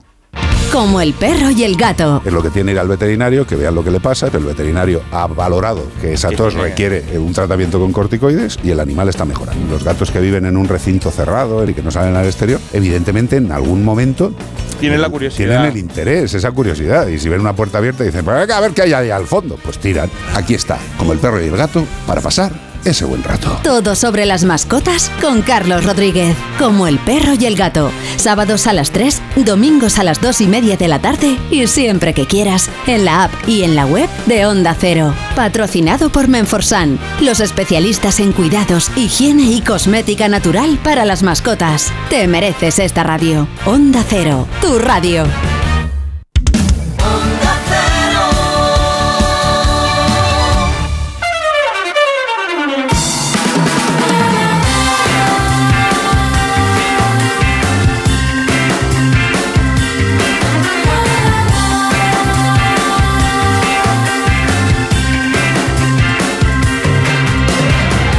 Viajera, el programa de viajes de Onda Cero con Carlas Lamelo. 7, las 12 y 7 en Canarias. Irene González, tú nos vas a hablar enseguida de cascadas, de cascadas de Galicia. Las fervenzas sí que son una maravilla. A ver, cuéntanos qué, son, qué diferencia hay entre una fervenza y una cascada normal. Pues que la en, manera de decirlo que, en gallego. que en galego se Ah. dice en fervenzas y han catalogado 300, pero hay muchísimas más que bueno, la Junta está haciendo un trabajo sensacional para ir conociendo todas. Y es un poema visual, dicen las cascadas gallegas, en este caso las fervenzas de Galicia. Y Elena del Amo nos trae aquí un recorrido por África para conocer un poquito más este continente que está despuntando y de qué manera como destino turístico. Aquí, eh, bueno, a ver, África abarca 30 millones de kilómetros cuadrados, más de 50 países, y en 10 minutos voy... Tienes poco tiempo, ¿eh? Nos Tengo poco tiempo, un- luego no me digas que me embalo. Abuela, eh, digamos, abuela, a vista de pájaro, lo vamos a ver. Exactamente. Bueno, mm, para empezar, lo- seguramente lo más interesante para los viajeros sean los nuevos vuelos a destinos africanos. No es ningún secreto que cuando hay conexión directa, pues además de ser más cómodo llegar, también eh, suele resultar más barato este destino. Los que ahora unen Madrid con la capital de Angola nuevos, nuevos del todo no son, pero casi, porque se inauguraron hace unos meses con la compañía TAG en código compartido con Iberia. Luanda, que es la capital angoleña, es un destino esencialmente de negocios para empresas de petróleo, de oro, de diamantes, y aunque parezca increíble, es una de las ciudades más caras del mundo. Luanda es una de las ciudades más caras Co- del mundo. Como lo oyes, más que, bueno, vamos, Vaya. Tremendo. Eso sí que me ha sorprendido. Sí, sí, sí, tremendo. Pues es que, eh, claro, en Angola, igual que en tantos países del tercer mundo, apenas hay clase media. Entonces, mientras la mayoría de la población vive con lo justo o lo justísimo, los pocos que tienen dinero lo tienen en las puertas. Es el caso de Angola y allí estos ricos siempre viven en la capital. Pero vamos, al margen de los excesos de Luanda, esta nueva conexión Angola va por un lado a permitir a los viajeros más experimentados, eso sí, aventurarse por un país todavía muy poco trillado, bastante seguro, menos prohibitivo afortunadamente que la capital y con unos mm, paisajes tremendos que aunan sierras y sabanas, iconos de la talla de las cataratas Calandula que tienen una caída tan alta como las muchísimo más conocidas cataratas Victoria o unas dunas espectaculares frente al mar en su desierto de Namib, porque el desierto de Namib nos suena porque alfombra eh, buena parte de la costa de Namibia, pero lo que mm, sabemos menos veces es que también se prolonga por la de nuevo mucho más desconocida costa sur de precisamente Angola. Y luego, por otro lado, esta conexión directa Madrid-Luanda también lo pone algo más fácil para acercarse a otros destinos de la zona, como Namibia, Botswana, eh, Zambia o Sudáfrica, de la que nos hablaba en la primera hora Enrique Domínguez Uceta, y que bueno, pues en 2022 fue galardonada como el mejor destino gastronómico del continente y recibió la friolera de más de 20.000 españoles. Entonces, bueno, Mozambique también queda por allí, es una excolonia portuguesa, al igual que Angola, y me aseguraban que va a ser uno de los destinos que van a ir sonando más y más en los próximos años. Otro que también me decían que vamos a oír mucho más en breve es Madagascar y me alegro en el alma por mis amigos de Indigo B, que es la agencia de tres catalanes estupendos afincados en Madagascar desde hace más de una década, que conocen el país como la palma de su mano, hablan malgache por los codos, no como un nativo, pero casi casi, y organizan unos viajes muy cuidados por cada esquina de la isla de los lémures. Y además, claro, los más pequeños que han visto la película de Madagascar seguro Con más que se motivo. de, Oye, pues esas cosas no te creas, pero influyen, Eso, ¿eh? funciona, ya te digo. Sí, Etiopía es otro de los que vuelve a estar ya en la agenda de la gente viajera. Sí, afortunadamente eh, vuelven a estar, eh, se puede volver a viajar allí. Entre, entre la COVID y el conflicto armado que han sufrido en la región norteña del Tigray, pues eh, Etiopía se ha tirado prácticamente tres años fuera de juego. Pero el pasado noviembre el gobierno, los insurgentes ya firmaron la paz y se puede volver a este país que fíjate fue el único país africano que se libró del colonialismo europeo con una riqueza étnica tan impresionante como su naturaleza, o con esas iglesias ortodoxas excavadas en las rocas que seguramente muchos mm, oyentes habrán visto por lo menos en fotos. Oye, ¿y tenemos más vuelos directos, más novedades, más viajes que podamos hacer? Sí, mira, eh, una pinceladita, porque hay unos cuantos más, pero una selección, por ejemplo, este verano Vueling va a volver a operar su conexión directa entre Barcelona y la isla de Sal, en Cabo Verde. Pero un consejo, quienes decidan visitar este, este archipiélago, que queda como unos mil kilómetros más abajo de Canarias, que no se queden solo en la isla de Sal. Esta es una isla de sol y playa, con buenos hoteles, pero, pero, pero ya. Sin embargo, Cabo Verde tiene unas islas culturalmente muchísimo más interesantes a las que puedes saltar desde la isla de Sal, se me ocurre pues San Vicente, Santiago, Santantao, muy africanas todas, muy auténticas, pero también muy seguras y con ese punto dulce, ¿no? Que le quedó haber sido colonia portuguesa y que se nota pues en su ambiente un poco al ralentí. Él habla de su gente o su música. Yo la verdad es que cuando visité Cabo Verde mmm, hace ya unos años, me pareció un destino perfecto para iniciarse en África, introducirse en África, sin, en el África subsahariana, sin sobresalto. Y mm, bueno, si mm, seguimos en esta costa atlántica, no son nuevos, pero hay que recordar, que a mí me sorprendió mucho, no lo sabía, que Vinter tiene tres vuelos directos a la semana entre Las Palmas y Mauritania, que es un destino también muy de negocios, pero también es un destino turístico muy poco trillado entre a caballo entre el Sáhara y el África Negra, una simbiosis de los dos mundos muy interesante.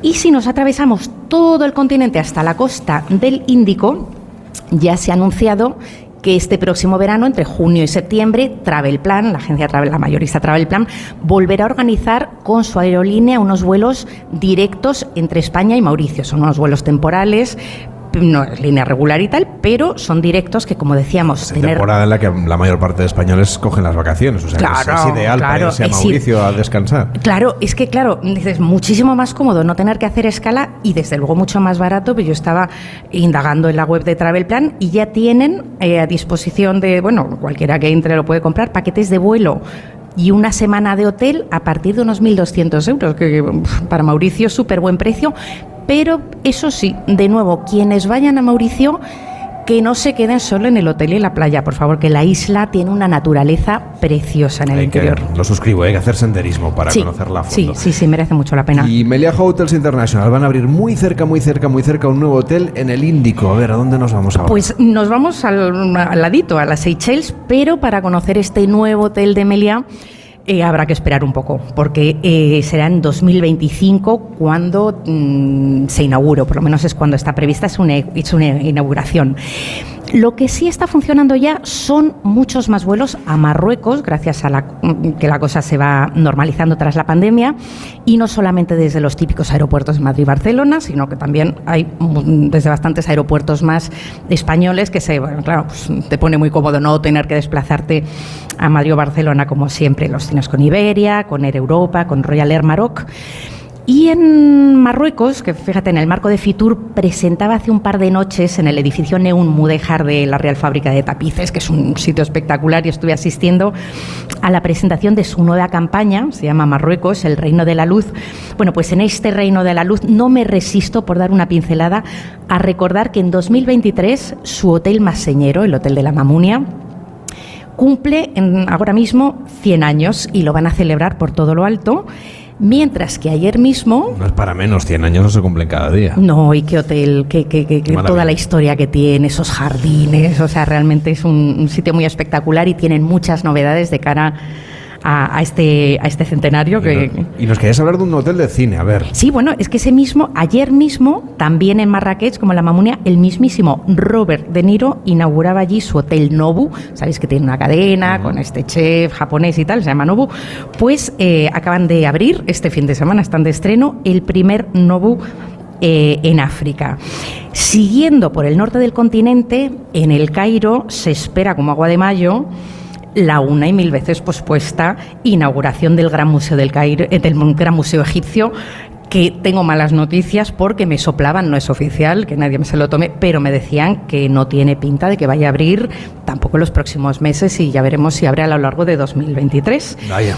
Yo que quería ir ya enseguida. Ah, pues estamos todos allí como, como, los Miura recién salidos de intentando ir para allá, pero bueno. Ya lo contaremos, ¿eh? Ya lo contaremos. Eh, sin embargo, en Túnez, donde Tunisair ya tiene tres vuelos directos a la semana desde Madrid y Barcelona, y las frecuencias podrían ampliarse de cara al verano si lo va pidiendo la demanda, pues ahí ya sí que están cocinando unas rutas culinarias muy jugosas que nada, nada van a aparecer en la web de turismo de Túnez. Y te cuento, la idea es acercar a los viajeros a través de unas experiencias muy cuidadas a la elaboración de sus productos más señeros, pues los dátiles de los desiertos del sur de Túnez, de los que hablábamos el domingo pasado, eh, el pulpo, que se pesca de una forma muy singular por toda la costa, el aceite del interior, los quesos del norte, bueno, los vinos también en el norte, porque en Túnez, al igual que en, Marruecos, pues al margen de cualquier prejuicio de la religión relativo al Islam, producen vino y doy fe de que algunos están bien ricos.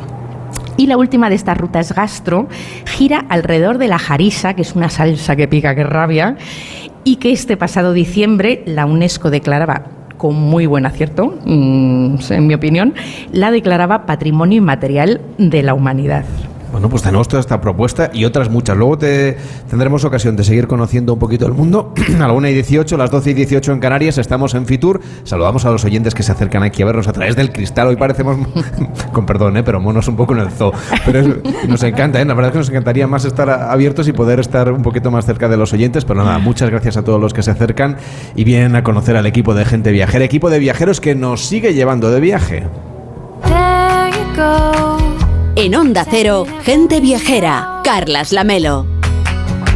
Y ahora nos vamos un poquito más cerca, porque a veces un destino pequeño en extensión puede descubrirnos un caleidoscopio de propuestas. Es lo que sucede en Ibiza, donde las noches no tienen fin para el que busque una vida animada nocturna, pero es también el lugar en el que se apuesta por los eventos culturales, como su Ibiza Cinefest, el Festival Internacional de Cine Independiente de la isla. Y mucho más, porque hay senderismo, experiencias vinculadas a la agricultura o la recogida de la algarroba, recorridos culturales por el patrimonio que atesora la isla. Y un buen ejemplo es el municipio de Ibiza, que cuenta con ese maravilloso recinto amurallado Patrimonio de la Humanidad o esa necrópolis ¿no? de, de Puig de Molins que estuvimos visitando y que era espectacular. También apuestan por el turismo familiar con hoteles preparados para las necesidades de los más pequeños de la casa y actividades, talleres de arqueología, bueno, una auténtica pasada. Todas esas propuestas y otras muchas más están en ibiza.travel. Aunque uno de los puntos fuertes de Ibiza es, claro, el turismo deportivo, que tiene además un amplio calendario de competiciones. Le preguntamos sobre este tema a Vicente Marí, que es presidente del Consejo de Ibiza. ¿Qué tal? Muy buenas tardes. Muy buenas tardes. Una de las grandes citas de este año va a ser el Multisport World Championships Ibiza 2023, que se celebra entre el 27 de abril y el 7 de mayo y que va a traer a la isla 12.000 personas entre atletas y acompañantes y además todo en el inicio de la temporada turística. ¿Cómo va a ser esta competición? Pues la verdad es que el 2023 va a ser el año del deporte en Ibiza. Con este Mundial Multideporte, desde finales de abril hasta la primera semana de mayo, se van a concentrar cinco campeonatos del mundo. Eh, Ibiza cuenta con una capacidad organizativa de eventos deportivos importante y tanto es así que las previsiones de la Federación Internacional de Triatlón se han visto más que superadas. Más de 20.000 personas van a acudir a Ibiza con motivo de este, de este Mundial, entre deportistas y acompañantes y de todos los rincones del mundo me decían los organizadores que eh, se han apuntado ahora hasta gente de Chile, de Nueva Zelanda, de Australia. La verdad es que eh, es un evento eh, que nosotros consideramos capital. Hemos organizado europeos, hemos organizado competiciones de ámbito nacional e internacional, pero ahora este es el colofón con este mundial. Ibiza es naturaleza. Ibiza está justo al lado de la península, es la, la, isla más cercana que tenemos del territorio peninsular, a poco menos de una hora de cualquier aeropuerto nacional y dos horas de cualquier aeropuerto internacional. Tenemos de todo y queremos mostrar esa Ibiza auténtica, esa Ibiza que atesora una cultura milenaria, eh, patrimonio de la humanidad, tenemos arte, tenemos cultura, tenemos eh, una gastronomía con un producto local excelente, tenemos variedad de productos turísticos para sorprender a aquellas personas que piensan que Ibiza solo es para gente joven, para ir de fiesta. Eso también, pero también eh, es la isla de la paz, de la tranquilidad y de venir a, cargar pilas, de venir a, disfrutar de un entorno que sorprende. Eh, Ibiza eh, es, junto con Formentera son las Pitiusas, tierra de pinos, sorprende la cantidad de vegetación y lo verde que es la isla. Y desde luego también tierra de deporte, como decíamos, además de esa actividad que va a tener esa repercusión internacional que decíamos, es un lugar ideal también para practicar el trail, el cicloturismo y además los hoteles están haciendo una apuesta específica, ¿verdad? Para darles a veces un desayuno un poquito más eh, saludable, más healthy para los deportistas, a veces eh, habilitando espacios para guardar las bicicletas, para los talleres. Está el sector turístico también apoyando, empujando un poquito este destino deportivo que quiere ser Ibiza, o que es ya Ibiza de hecho. Así es, el sector privado, sector de hotelero y la oferta complementaria han hecho un gran esfuerzo de modernización, de poner a punto todas eh, las infraestructuras y lo importante que tiene Ibiza es esa eh, calidad que ofrece eh, al visitante y a los deportistas sobre todo, anticipando la apertura de la temporada. para eso nos sirve también las competiciones deportivas, para empezar la temporada no, no en el mes de mayo, sino empezarla desde finales de marzo y alargarla hasta el mes de diciembre. Apostamos por la desestacionalización para que Ibiza se pueda disfrutar todo el año. Y qué mejor que venir a hacer deporte al aire libre, a disfrutar de esa naturaleza, de ese mar, de ese interior que cautivan a todos aquellos que, que la visitan y que la descubren. Quien ha visitado Ibiza no le tengo que descubrir nada, pero aquellos que han oído hablar de la isla, yo creo que lo que tienen que hacer para comprobar que todo lo que digo es realidad es visitarla y se llevarán una sorpresa. Tenemos un turismo muy fiel, el que viene una vez eh, no puede no puede dejar de volver una segunda y una tercera. Esa, esa, e, esa fidelización es la que nosotros pretendemos. Eh, la mejor promoción turística es la que hacen los turistas, los deportistas satisfechos. Vienen, eh, practican deporte y luego vuelven con sus familias. Y ese, y ese boca a boca de hablar bien de Ibiza a tus familiares, a tus amigos, a tu entorno, pues sin duda alguna es nuestra mejor promoción turística. Vamos a hablar también de la gastronomía, que es muy importante para cualquier tipo de viaje, pero en el caso de, Ibiza no podemos dejar de hablar de los platos típicos ibicencos como el sofrit pagés, el bullet de peix, la greixonera, el arroz de matanzas. ¿Cómo son estas recetas que ya preparaban las bisabuelas de la isla? Pues es que Ibiza eh, ha sido la despensa del Mediterráneo. Todas las civilizaciones que, que, han vivido, que han transitado por el mar Mediterráneo, tenían en Ibiza su fuente de producción de alimento. Mm, es una tierra muy fértil, mucha agua y pues el producto local eh, es básico en nuestra, en nuestra oferta turística. Eh, lo, has dicho muy bien, venir a Ibiza y el que le gusta el pescado probar un bullit de pez o un pez en salmorra, eso es uno de esos placeres de la vida que hay que probar.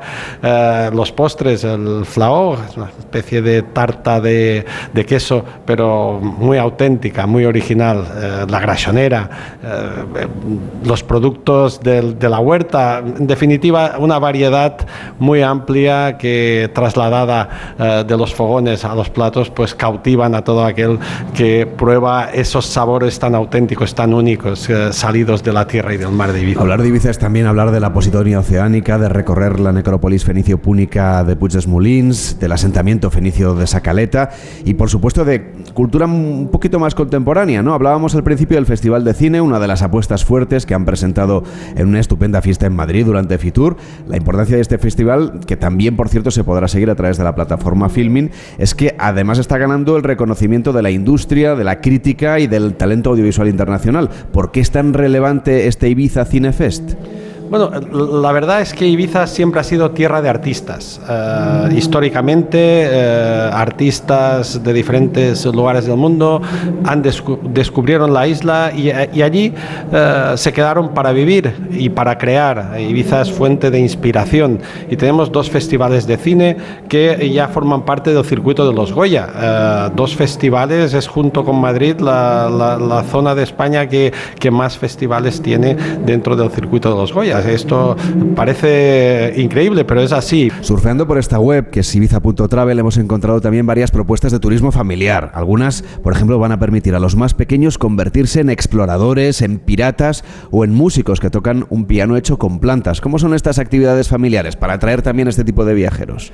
El turismo familiar eh, es el turismo tradicional eh, que siempre ha tenido Ibiza. Eh, últimamente, pues el turismo joven con las discotecas, pues había cogido más auge. Pero estamos potenciando también ese turismo de familias por la gran cantidad de actividades que pueden llevar a, cabo en la isla, no solo en la playa, sino en diferentes actividades como teatro, al aire libre. Somos una isla de riqueza, de riqueza eh, para eh, las personas que vienen y que necesitan disfrutar. Ese es el mayor placer de la vida. Y un destino para todo el año. Vicente Marí, presidente del Consejo de Ibiza, muchísimas gracias por acompañarnos y que vaya bien. Buenos gracias días. a vosotros, allí os esperamos todo el año. En Onda Cero, gente viajera, Carlas Lamelo. La excelencia de Motril no se puede contar, tienes que vivirla. Nuestras playas, nuestro sol, nuestra gastronomía, nuestro comercio, nuestra hostelería no serían nada sin nuestras gentes y no serían nada sin ti. Te esperamos los 365 días del año. Vive y disfruta Motril.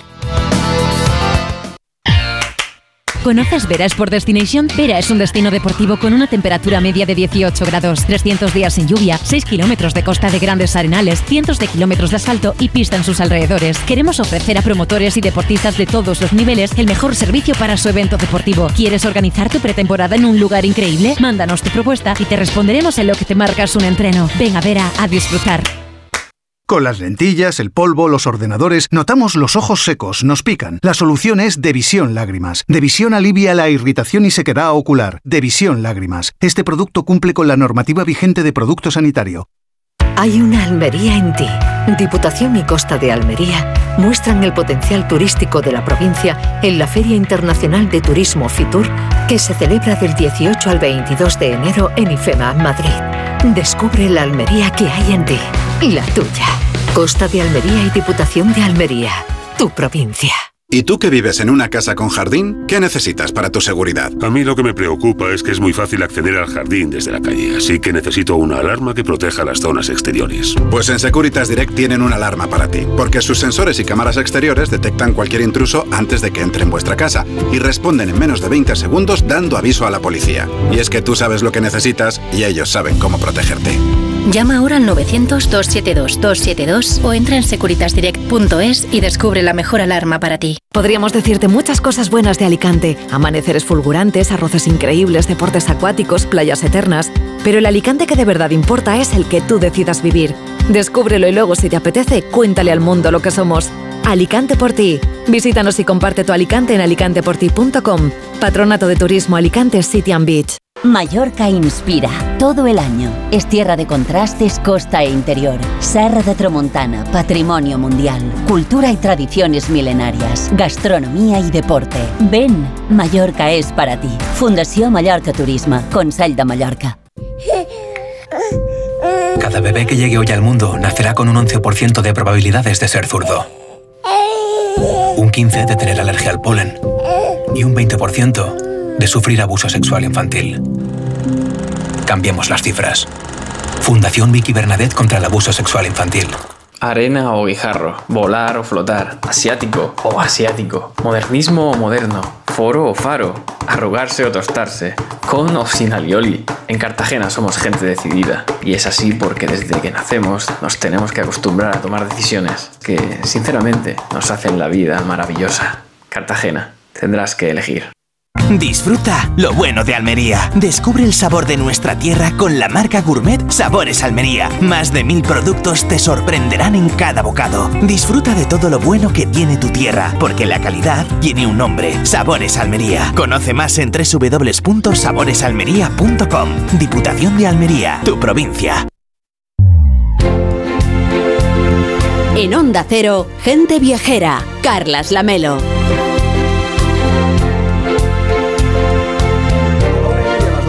Canarias. En este especial Gente Viajera desde Fitur vamos a hablar del sector de los cruceros, pero desde la perspectiva de un puerto mediano. Así es, y por eso nos hemos fijado en Cartagena, que puede presumir de ser un destino de éxito en turismo de cruceros.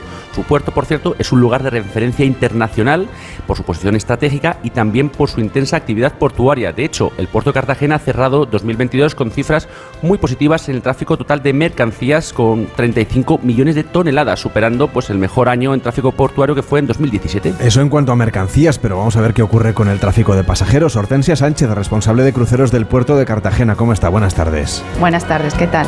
200.000 pasajeros en 162 escalas es la previsión que manejan ustedes en esta primera parte del año 2023, que yo sé que la operativa portuaria siempre tiene sus cosas y que por supuesto puede haber cambios, pero que también trabajan con, ¿no? con, con cierto tiempo de ventaja, que saben más o menos cómo les va a ir el año casi casi antes de empezar y todo. Pues sí, la, verdad es que sí. Este año vamos a alcanzar alrededor de los 200.000 pasajeros, que son las cifras eh, prepandémicas, y eh, vamos a, hemos conseguido nuevamente eh, tener escalas de, cruceros, lo que es a lo largo de todo el año. Sí que es cierto que los principales meses de, de escalas son abril y mayo y septiembre y octubre por los barcos de, barcos de reposicionamiento, pero eh, cada vez más eh, las navieras apuestan por Cartagena, por su clima, por su oferta cultural, por sus experiencias eh, para visitar lo que es la ciudad y la región a lo largo del año. Los cruceros de reposicionamiento, explicamos a los oyentes que quizá algunos no sepan de qué se trata, es cuando, por ejemplo, se acaba la temporada en el Mediterráneo y los cruceros emprenden viaje, por ejemplo, al Caribe, y claro, de camino en realidad es un crucero, están trasladando la base, pero al mismo tiempo hay viajeros pues que se interesan por conocer otros puertos, otros rincones y ahí Cartagena ha sabido ocupar y encontrar ese lugar. ¿Qué impacto calculan que tienen este tipo de actividades las crucerísticas en la ciudad de Cartagena? Bueno, el impacto, el impacto económico es, em, eh, fundamental. O sea, no solo, deja, no, no solo permite lo que es el, crecimiento de la, de la, ciudad, pero estamos dando a conocer, gracias a, a este tipo de turismo, estamos dando a conocer lo que es Cartagena, lo que es la región de Murcia y eh, que no solo visitan Cartagena cuando vienen en barco. Eh, ya sabemos que los eh, cruceros están en puerto unas horas determinadas y el asombro del, turista, de este tipo de turista, es, mm, es bueno, es muy positiva. No conocen Cartagena, no saben qué esperar y eh, su regreso al barco, siempre lo que son el, feedback que le dan a, la compañía es muy, muy positivo. Lo que les hace, perdón, lo que les hace eh, querer regresar a, visitar la región. Es decir, que volverán después como viajeros, pues ya con un poquito más de calma y sin las prisas de volver al barco a la hora de subirse de nuevo y embarcar. Exacto. Eh, ¿Qué atractivos tiene Cartagena que le gustaría a usted destacar por si alguien está pensando en viajar a la ciudad o va, va a disfrutar de alguno de estos cruceros y justamente eso, que sepa qué es lo que se va a esperar cuando llegue a tierra? Bueno, uno de los principales eh, puntos de interés eh, no solo es que el barco atraca prácticamente en el centro de la ciudad, la terminal de cruceros se encuentra tan solo unos metros del centro que pueden acceder a pie. Eh, tenemos una, gran oferta cultural, un gran patrimonio eh, luego tenemos eh, lo que son las experiencias. Siempre se ha buscado un, tipo de, turismo de historia, de cultura, pero cada vez más los pasajeros van buscando nuevas experiencias. En este sentido, eh, nosotros tenemos lo que es Cartagena, tenemos un producto que es único, el licor 43. El licor 43 es un, es un licor que se produce es en Cartagena de hecho, tiene un centro que se puede visitar, donde puede conocer, el turista puede conocer su historia eh, durante toda, durante desde su creación.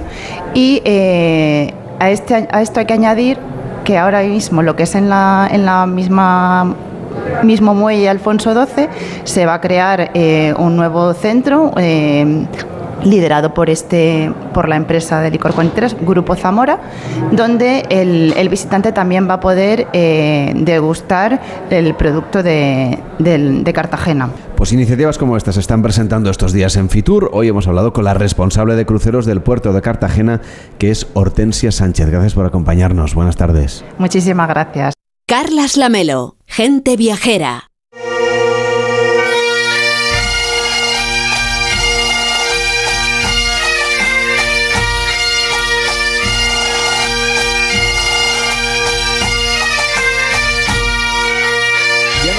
Irene González que nos iba a contar novedades de Galicia, que yo sé que aunque no eres de allí, eres una experta en tierras gallegas. Pues sí, la Melo, más que una experta te diría que una enamorada, porque es un destino que se puede visitar los 365 días al año y que además tiene una gastronomía irresistible. Y en esta ocasión lo primero que recomiendo a los oyentes es que reserven unos días para ir a Urense, a Jantar, que es el Salón Internacional del Turismo Gastronómico que se celebrará del 2 al 5 de noviembre en Ourense. Con como decimos. tiempo nos avisas, desde luego. Sí, sí. Del 2 al 5 de noviembre. Hay que estar allí. O Chantar. Ah, efectivamente, porque es la única feria de turismo gastronómico que está reconocida como internacional por el Gobierno de España. Así que hay que disfrutar de su producto y, e ir para eh, probar los excelentes menús de sus ocho restaurantes. Y además es otra excusa muy buena para disfrutar de Orense, sus baños termales, sus cuatro rutas de vino con denominación de origen, sus bodegas y sus mercados, porque Ourense mm, es un gran recorrido por el mundo del agua y de la historia.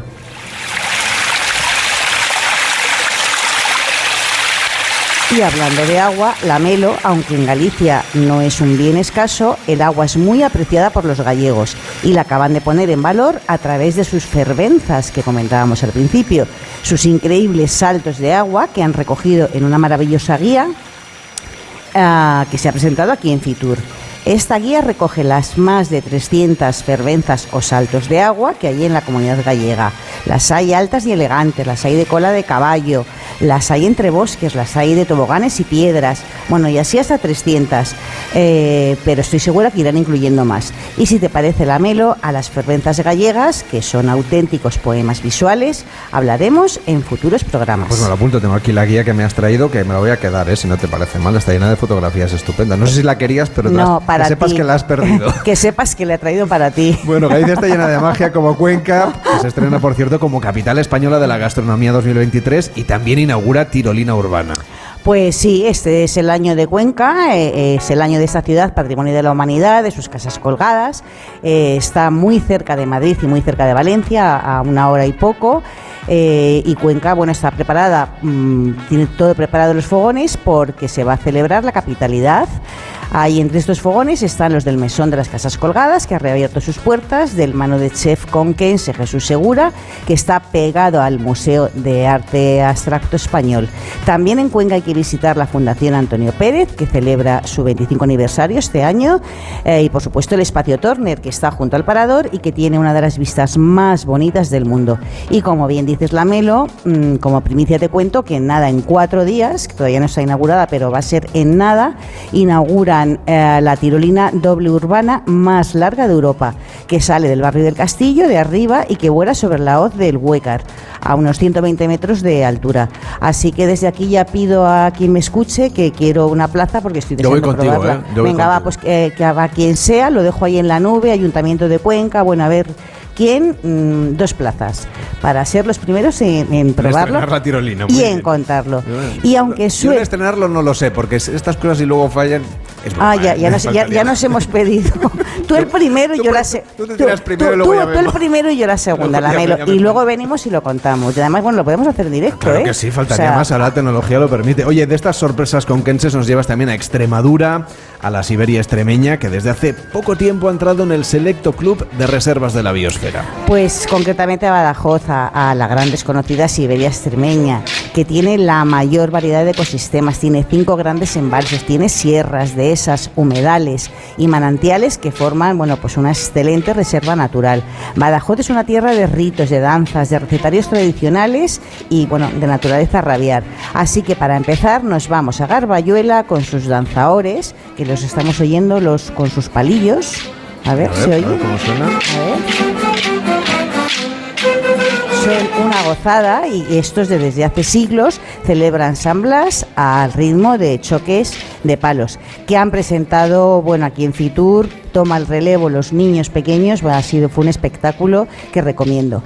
Y de Garbayuela también hay que ir a Peloche con sus danza- danzantes de San Antón. Bueno y además Peloche tiene mm, una playa que está formada por el río Guadiana que es una gozada y es ideal para hacer deportes acuáticos. Y otro imprescindible en la Siberia extremeña es la reserva del Cíjara, uno de los mejores espacios conservados de toda la península donde viven ciervos, corzos, zorros, el águila imperial, el buitre negro y el búho real. Bueno, así que es un, este- observatorio maravilloso para las aves. Y la Siberia está, bueno, pues eh, llena de alcornoques, de robles, de madroños, de jara, que a mí me encanta. Y junto a la reserva del Cíjara hay que ir a Herrera del Duque a visitar su castillo del siglo XII y también hay que ir a Talarrubias, donde las casas encaladas hacen, bueno, pues juego con el, con el plumaje maravilloso de las miles de cigüeñas que anidan en las espadañas del pueblo. Y a Puebla de Alcocer, con su formidable castillo rodeado por embalses. Pues esto es lo que podemos descubrir aquí en España, que está presente en Fitur, por supuesto, en tres pabellones que estamos descubriendo aquí en Gente Viajera. Hacemos una pausa y a la vuelta escuchamos a Esther Eiros, la creadora de Gente Viajera, junto con Mariano López, entrevistando a María Valcarce, directora de Fitur, para hacer balance de la feria y de la edición de este año. Gente Viajera, el programa de viajes de Onda Cero con Carlas Lamelo. Calviá, en Mallorca, es playa, gastronomía, un mar azul intenso, cultura, deporte, naturaleza, paisaje, descanso y seguridad. Piérdete en Paguera, Palmanova, Santa Ponsa, Portals Nou, Silletas o en el nuevo Magaluf. Ven a Calviá y preocúpate solo de disfrutar. Calviá, tu destino seguro y de calidad. Descubre Calviá en visitcalviá.com. Ayuntamiento de Calviá. Onda Cero Madrid, 98.0. Un territorio mediterráneo, andaluz, saludable, hospitalario, ideal para practicar el deporte, para familias, viajeros curiosos, para organizar eventos de empresa originales o reuniones familiares, encuentros de amigos. Níjar Sostenible. Níjar, el lugar de Andalucía donde todos quieren estar. Hay un destino abierto todo el año donde se siente su historia, se vive la cultura en cada rincón, se saborea su sorprendente gastronomía. Una ciudad con la mirada puesta en el verde de la sostenibilidad y el azul del Mediterráneo. Descubre Palma, Ayuntamiento de Palma, Mallorca. Para los amantes de los atardeceres, los cazadores de imágenes, para los exploradores, para los que surcan los mares, los amantes de las buenas playas. Un destino con dos mares, cultura y patrimonio, festivales y gastronomía, visitas de cine, ecosistemas, deportes náuticos, fondos marinos y golf. San Javier es destino. Ayuntamiento de San Javier. Al sur de Mallorca se halla Calador, destino turístico y de vacaciones ideal para toda la familia. Los mejores servicios y la mejor planta hotelera bañadas por las cristalinas aguas del Mediterráneo. Os esperamos. Más información en visitcalador.com. Onda Cero Madrid 98.0 Bullas, situada en el corazón del noroeste de la región de Murcia, directamente conectada y a tan solo una hora de la costa mediterránea. Descubre su gran oferta turística, alojamientos rurales y campings, rutas en plena naturaleza y el maridaje perfecto con la cultura de la vid. Bullas Bodega Natural, Ruta del Vino y Ayuntamiento de Bullas. Sorpréndete con la experiencia Resortainment de Falcons Resort by Meliá. Resorts Premium con las mejores propuestas de ocio y diversión. Descubre Kathmandu Park Punta Cana, el primer parque temático del Caribe con atracciones inmersivas y simpáticos personajes. Una experiencia de entretenimiento única en República Dominicana. Infórmate en nuestras web puntacana.kathmanduparks.com y melia.com o en tu agencia de viajes. El paraíso existe y está en el este de Mallorca. Juega al golf todo el año y disfruta de sus inmejorables instalaciones. Practica el senderismo y recorre los paisajes que te muestran una Mallorca diferente. Si te gusta el ciclismo, las rutas y las carreteras del este de Mallorca te esperan. Y si lo que te gusta es el mar, ven a practicar deportes acuáticos en nuestras aguas cristalinas. Para más información, visit calamillor.com.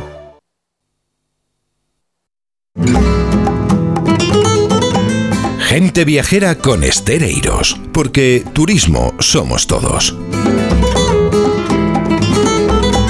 Amigos de Gente Viajera, eh, la cita mundial del turismo les espera en esos ocho pabellones abiertos este fin de semana para presentarles las novedades a nivel mundial que ofrece la industria de los milagros, cuyo corazón está latiendo de nuevo en esta edición de Fitur, que puede ser definitivamente la edición de la recuperación del turismo de este país llamado España.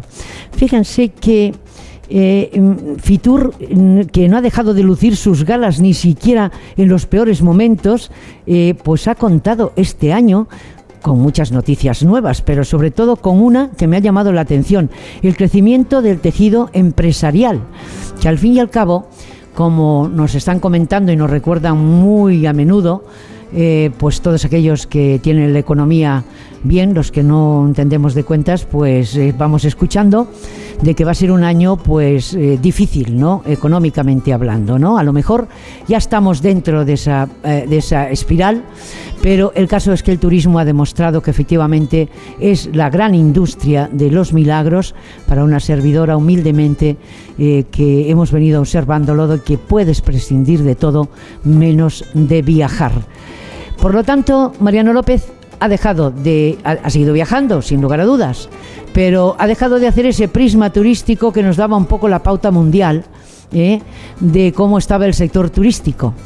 Pero bueno, puede volver a empezar a hacerlo en cualquier momento cuando el compañero Carlos Lamelo pues eh, decida que hay que incidir un poquito más y eso no es un problema. Mariano López, buenas tardes. Muy buenas tardes, Esther. Encantado un año más de estar aquí cerrando el domingo la feria contigo y, con nuestra invitada. Nuestra invitada, una directora de la feria de Fitur. Sí, señor. Una, invitada de lujo, porque no solamente nos dice efectivamente todas las novedades que ha habido este año en Fitur, eh, y, le vamos a preguntar cuál es el secreto. Y me va a decir, pues no, dormir aquí, no, eh, dormir aquí. Y entonces, verdaderamente es cierto que hay muchísima gente. Eh, nosotros hemos, eh, todo hay que decirlo, tenido esta charla eh, mientras son los días, lógicamente, de las empresas y los visitantes el fin de semana. Por eso yo les decía, si alguno el domingo no tienen que hacer, pues todavía les queda un trocito de tiempo para ver lo que nosotros hemos visto. Eh, María Valcarce, buenas tardes. Hola, buenas tardes. Muchas gracias por tenerme aquí un año más. Estamos encantados de la vida, sobre todo porque aquí no se aburre nadie. No se aburren los que vienen a mostrar todo aquello que han trabajado y han preparado, esperando siempre ese milagro de que recuperáramos del todo aquel veintitantos por ciento, porque me parece que ya hemos llegado, nos queda menos, ¿no? Ya para recuperar las cifras del 19. A lo mejor nos tenemos que olvidar del 19 y pensar a partir de ese momento en que las cosas fueron difíciles, que Fitur no ha cerrado, que un mismo año hemos venido dos veces a Fitur, que fue, que fue desde luego algo atípico, y que aquí está IFEMA con sus otros certámenes, lógicamente demostrando que funciona aquello que lógicamente la gente acepta. Y parece que la industria turística ha estado feliz a lo largo de esta semana, María. Eso es, yo creo que ya hemos dejado atrás la pandemia, por fin está restituida la movilidad, la conectividad prácticamente en todo el mundo y Fitur pues muestra eso, el impulso que, que vuelve a tomar la industria turística mundial. En el caso del mundo completo, pues todavía estamos un poquito, nos queda, ¿no? Porque hay destinos que han abierto hace poco, en el caso de España estamos prácticamente en los niveles prepandemia, incluso mm, a decir del, Ministerio, superando en gasto turístico, ¿no? Con lo cual, muy buenas noticias y eso se, yo creo que se ha sentido en Fitur, el optimismo, el, las ganas de, de que esto siga creciendo y que siga creciendo en un modelo sostenible. Pues Mariano, me vas a permitir que, que, le haga una pregunta que me ha llamado mucho la, la, atención, porque una ya también fue joven, ¿no? Y entonces eh, eso de el Fitur Sports sí. eh, me ha llamado mucho la atención y creo que ha llamado mucho, mucho la atención a los medios de comunicación, que al fin y al cabo somos aquellos que, en general, compañeros que avanzan eh, eh todas las novedades, ¿no? Sí, es la gran ¿Cómo, novedad. ¿Cómo hemos llegado ahí? Bueno, la verdad es que muchas veces nosotros vamos observando la evolución del mercado de los productos turísticos y vemos que pues que hay sectores o segmentos con potencial y, luego tenemos que encontrar la manera de abordarlos, ¿no? Y en este caso, pues teníamos pensado que, que, Fitur debía tener una mirada al turismo deportivo, pero no sabíamos muy bien cómo abordarlo y hubo la feliz coincidencia de encontrarnos con AFIDAD, que es la Asociación Española de Fabricantes eh, y Distribuidores de Material Deportivo, y, y, en esa coincidencia, feliz coincidencia, pues hemos dado por, querer desarrollar este Fitur Sports, que quiere traer al seno de Fitur el turismo deportivo, una tipología turística en gran crecimiento, con gran potencial y además muy aline, alineado, que no me sale la palabra, alineado con los ejes de sostenibilidad. Mariano y hablando, López. Y hablando, si me permite, de sostenibilidad, que creo que ha sido también de alguna manera un hilo conductor, sobre todo en los debates de los foros profesionales que acompañan la feria, ¿qué ha hecho la feria para ser este año más sostenible? No, fíjese, no todo el sector, pero sí especialmente Fitur. ¿En qué medida este año es más sostenible que el año pasado? Este año hemos medido la huella de carbono eh, y entonces, bueno, y además hemos, hemos eh, enunciado un compromiso formal de reducirla para el año que viene. Esa es un poco la novedad de este año. Es verdad que ya veníamos haciendo otras cosas porque IFEMA ha tenido una preocupación por la sostenibilidad desde hace tiempo. Damos una guía a los expositores de cómo hacer su presencia sostenible y Fitur desde hace años, creo que fue el 20 el primer año, hace su premio al stand sostenible. Pero este año, pues nuestro pasito adicional es medir la, la huella de carbono de la feria uh -huh. y comprometernos a su reducción. Además de la sostenibilidad, yo también tengo, sentido esa asociación que tiene la feria con la vanguardia del sector. Y yo creo que eso siempre, a mí siempre eso me, seduce y me atrae. A su juicio, ¿cuál podía destacar lo que podríamos llamar las novedades del sector en cuanto a innovación? ¿Qué podemos decir que ha traído de, de vanguardia el sector, especialmente algunas, incluso secciones, ¿no? Como, de, de, como hablábamos de Sport, algunas secciones que van un poco por delante a la hora de presentar hoteles, nuevos formatos, nuevos tipos de viaje. Sí, tenemos en Fitur desde hace bastante tiempo eh, que es una colaboración con el Instituto Tecnológico Hotelero y bueno, además de en otros espacios de Fitur en que también se habla de vanguardia, pues aquí confluyen un montón de conferencias, sesiones, debates sobre soluciones vanguardistas. Se habla de muchas cosas, se habla de turismo espacial, del metaverso, en fin, es muy variado el programa, pero quizá eh, algo que está presente en, a lo largo de todas las conferencias de Fiturtequi es el tema de la economía del dato, ¿no? O sea, el tema de, mm, de basar también las decisiones eh, respecto de la industria turística en, en, muchos ámbitos en realmente el análisis de los datos, ¿no? Y, y eso ha estado presente en las conferencias eh, para abordarlo, pues, eh, para decisiones de marketing, pero para decisiones también, pues, de, de las reservas en los hoteles o en distintos campos de, de, la industria. Me ha parecido uno de los temas más interesantes.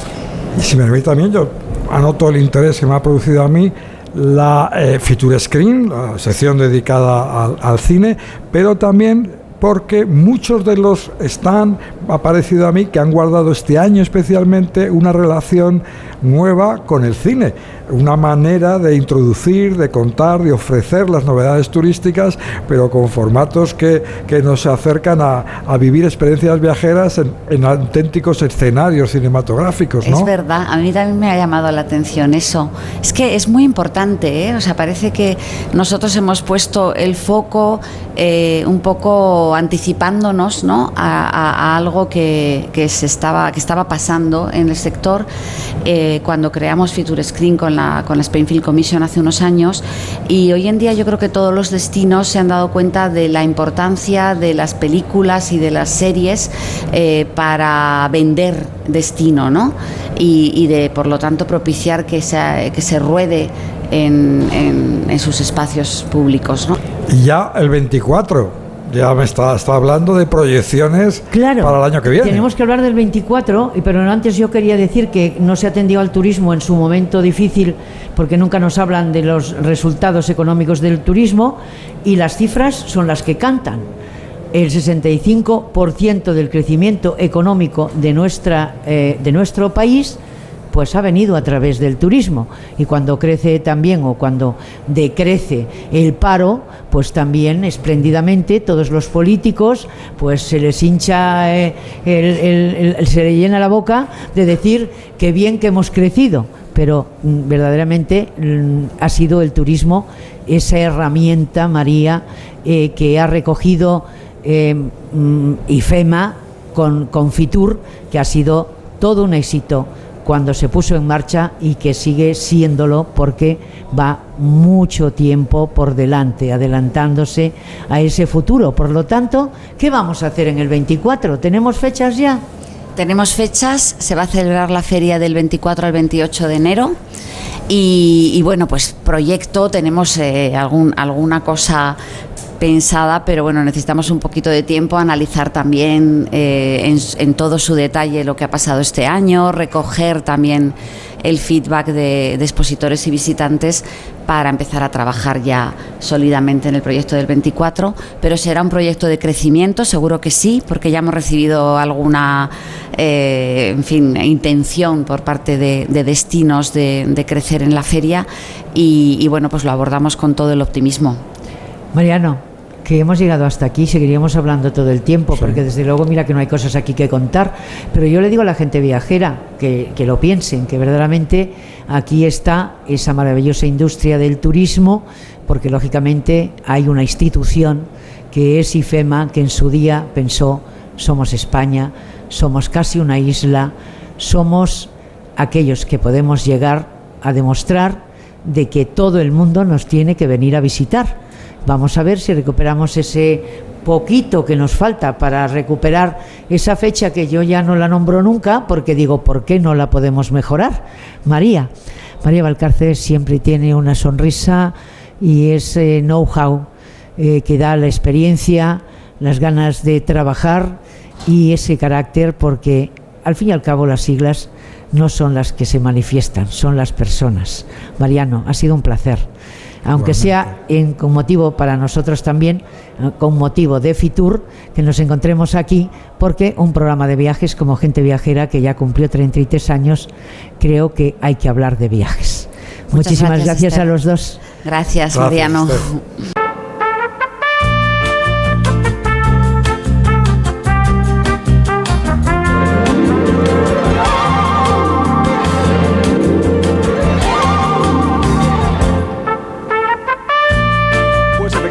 Programa de hoy y también el de ayer ha sido posible gracias al equipo de Gente Viajera. Nos escuchan gracias a Óscar Flores desde IFEMA, Fran Villar desde Barcelona y Jorge Zamorano y David Fernández desde los estudios centrales en Madrid. Además, Víctor Herrán se ha encargado de coordinarlo todo, que no es nada fácil, se lo aseguro. Agradecer también la colaboración de Julia Trullá en la producción, el trabajo de nuestra red de emisoras y la participación especial de Estereiros, la acaban de escuchar, creadora de Gente Viajera en 1990, cuando entonces los que viajaban eran minoría en España. Esther tuvo esa genial idea de hablar de turismo en la radio y aquí está Gente Viajera, 33 temporadas después. Antes de despedirnos, Víctor, queremos escuchar a más viajeros que se han acercado a IFEMA para buscar ideas y propuestas para sus próximos viajes. Así es, y algunos de ellos habían venido a pasar el día, pero ya preparan por su cuenta su viaje para estas Navidades a Nueva York, como son Alberto y Marta de aquí de Madrid. Venimos a pasar el día. Somos viajeros, sí, pero nos preparamos los viajes nosotros por nuestra cuenta. Este año sí, queremos ir las Navidades a Nueva York. Nos gusta visitar bien las ciudades, o bien también nos gusta el aire libre. Todos monumentos, catedrales, nos gusta mucho. También desde Talavera de la Reina, que estaban Estela y Beni, que bueno, van buscando un poquito de nieve y un poquito de ciudades imperiales. En España buscábamos nieve y fuera las ciudades imperiales, Praga, Viena. Mm, Visitar, visitar, poco relax, más visitar, conocer y disfrutar. Irene González, ¿qué tal han sido tus, no sé, tus impresiones, las ideas que te llevas de esta feria, de esta edición 2023 de IFEMA, de Fitur?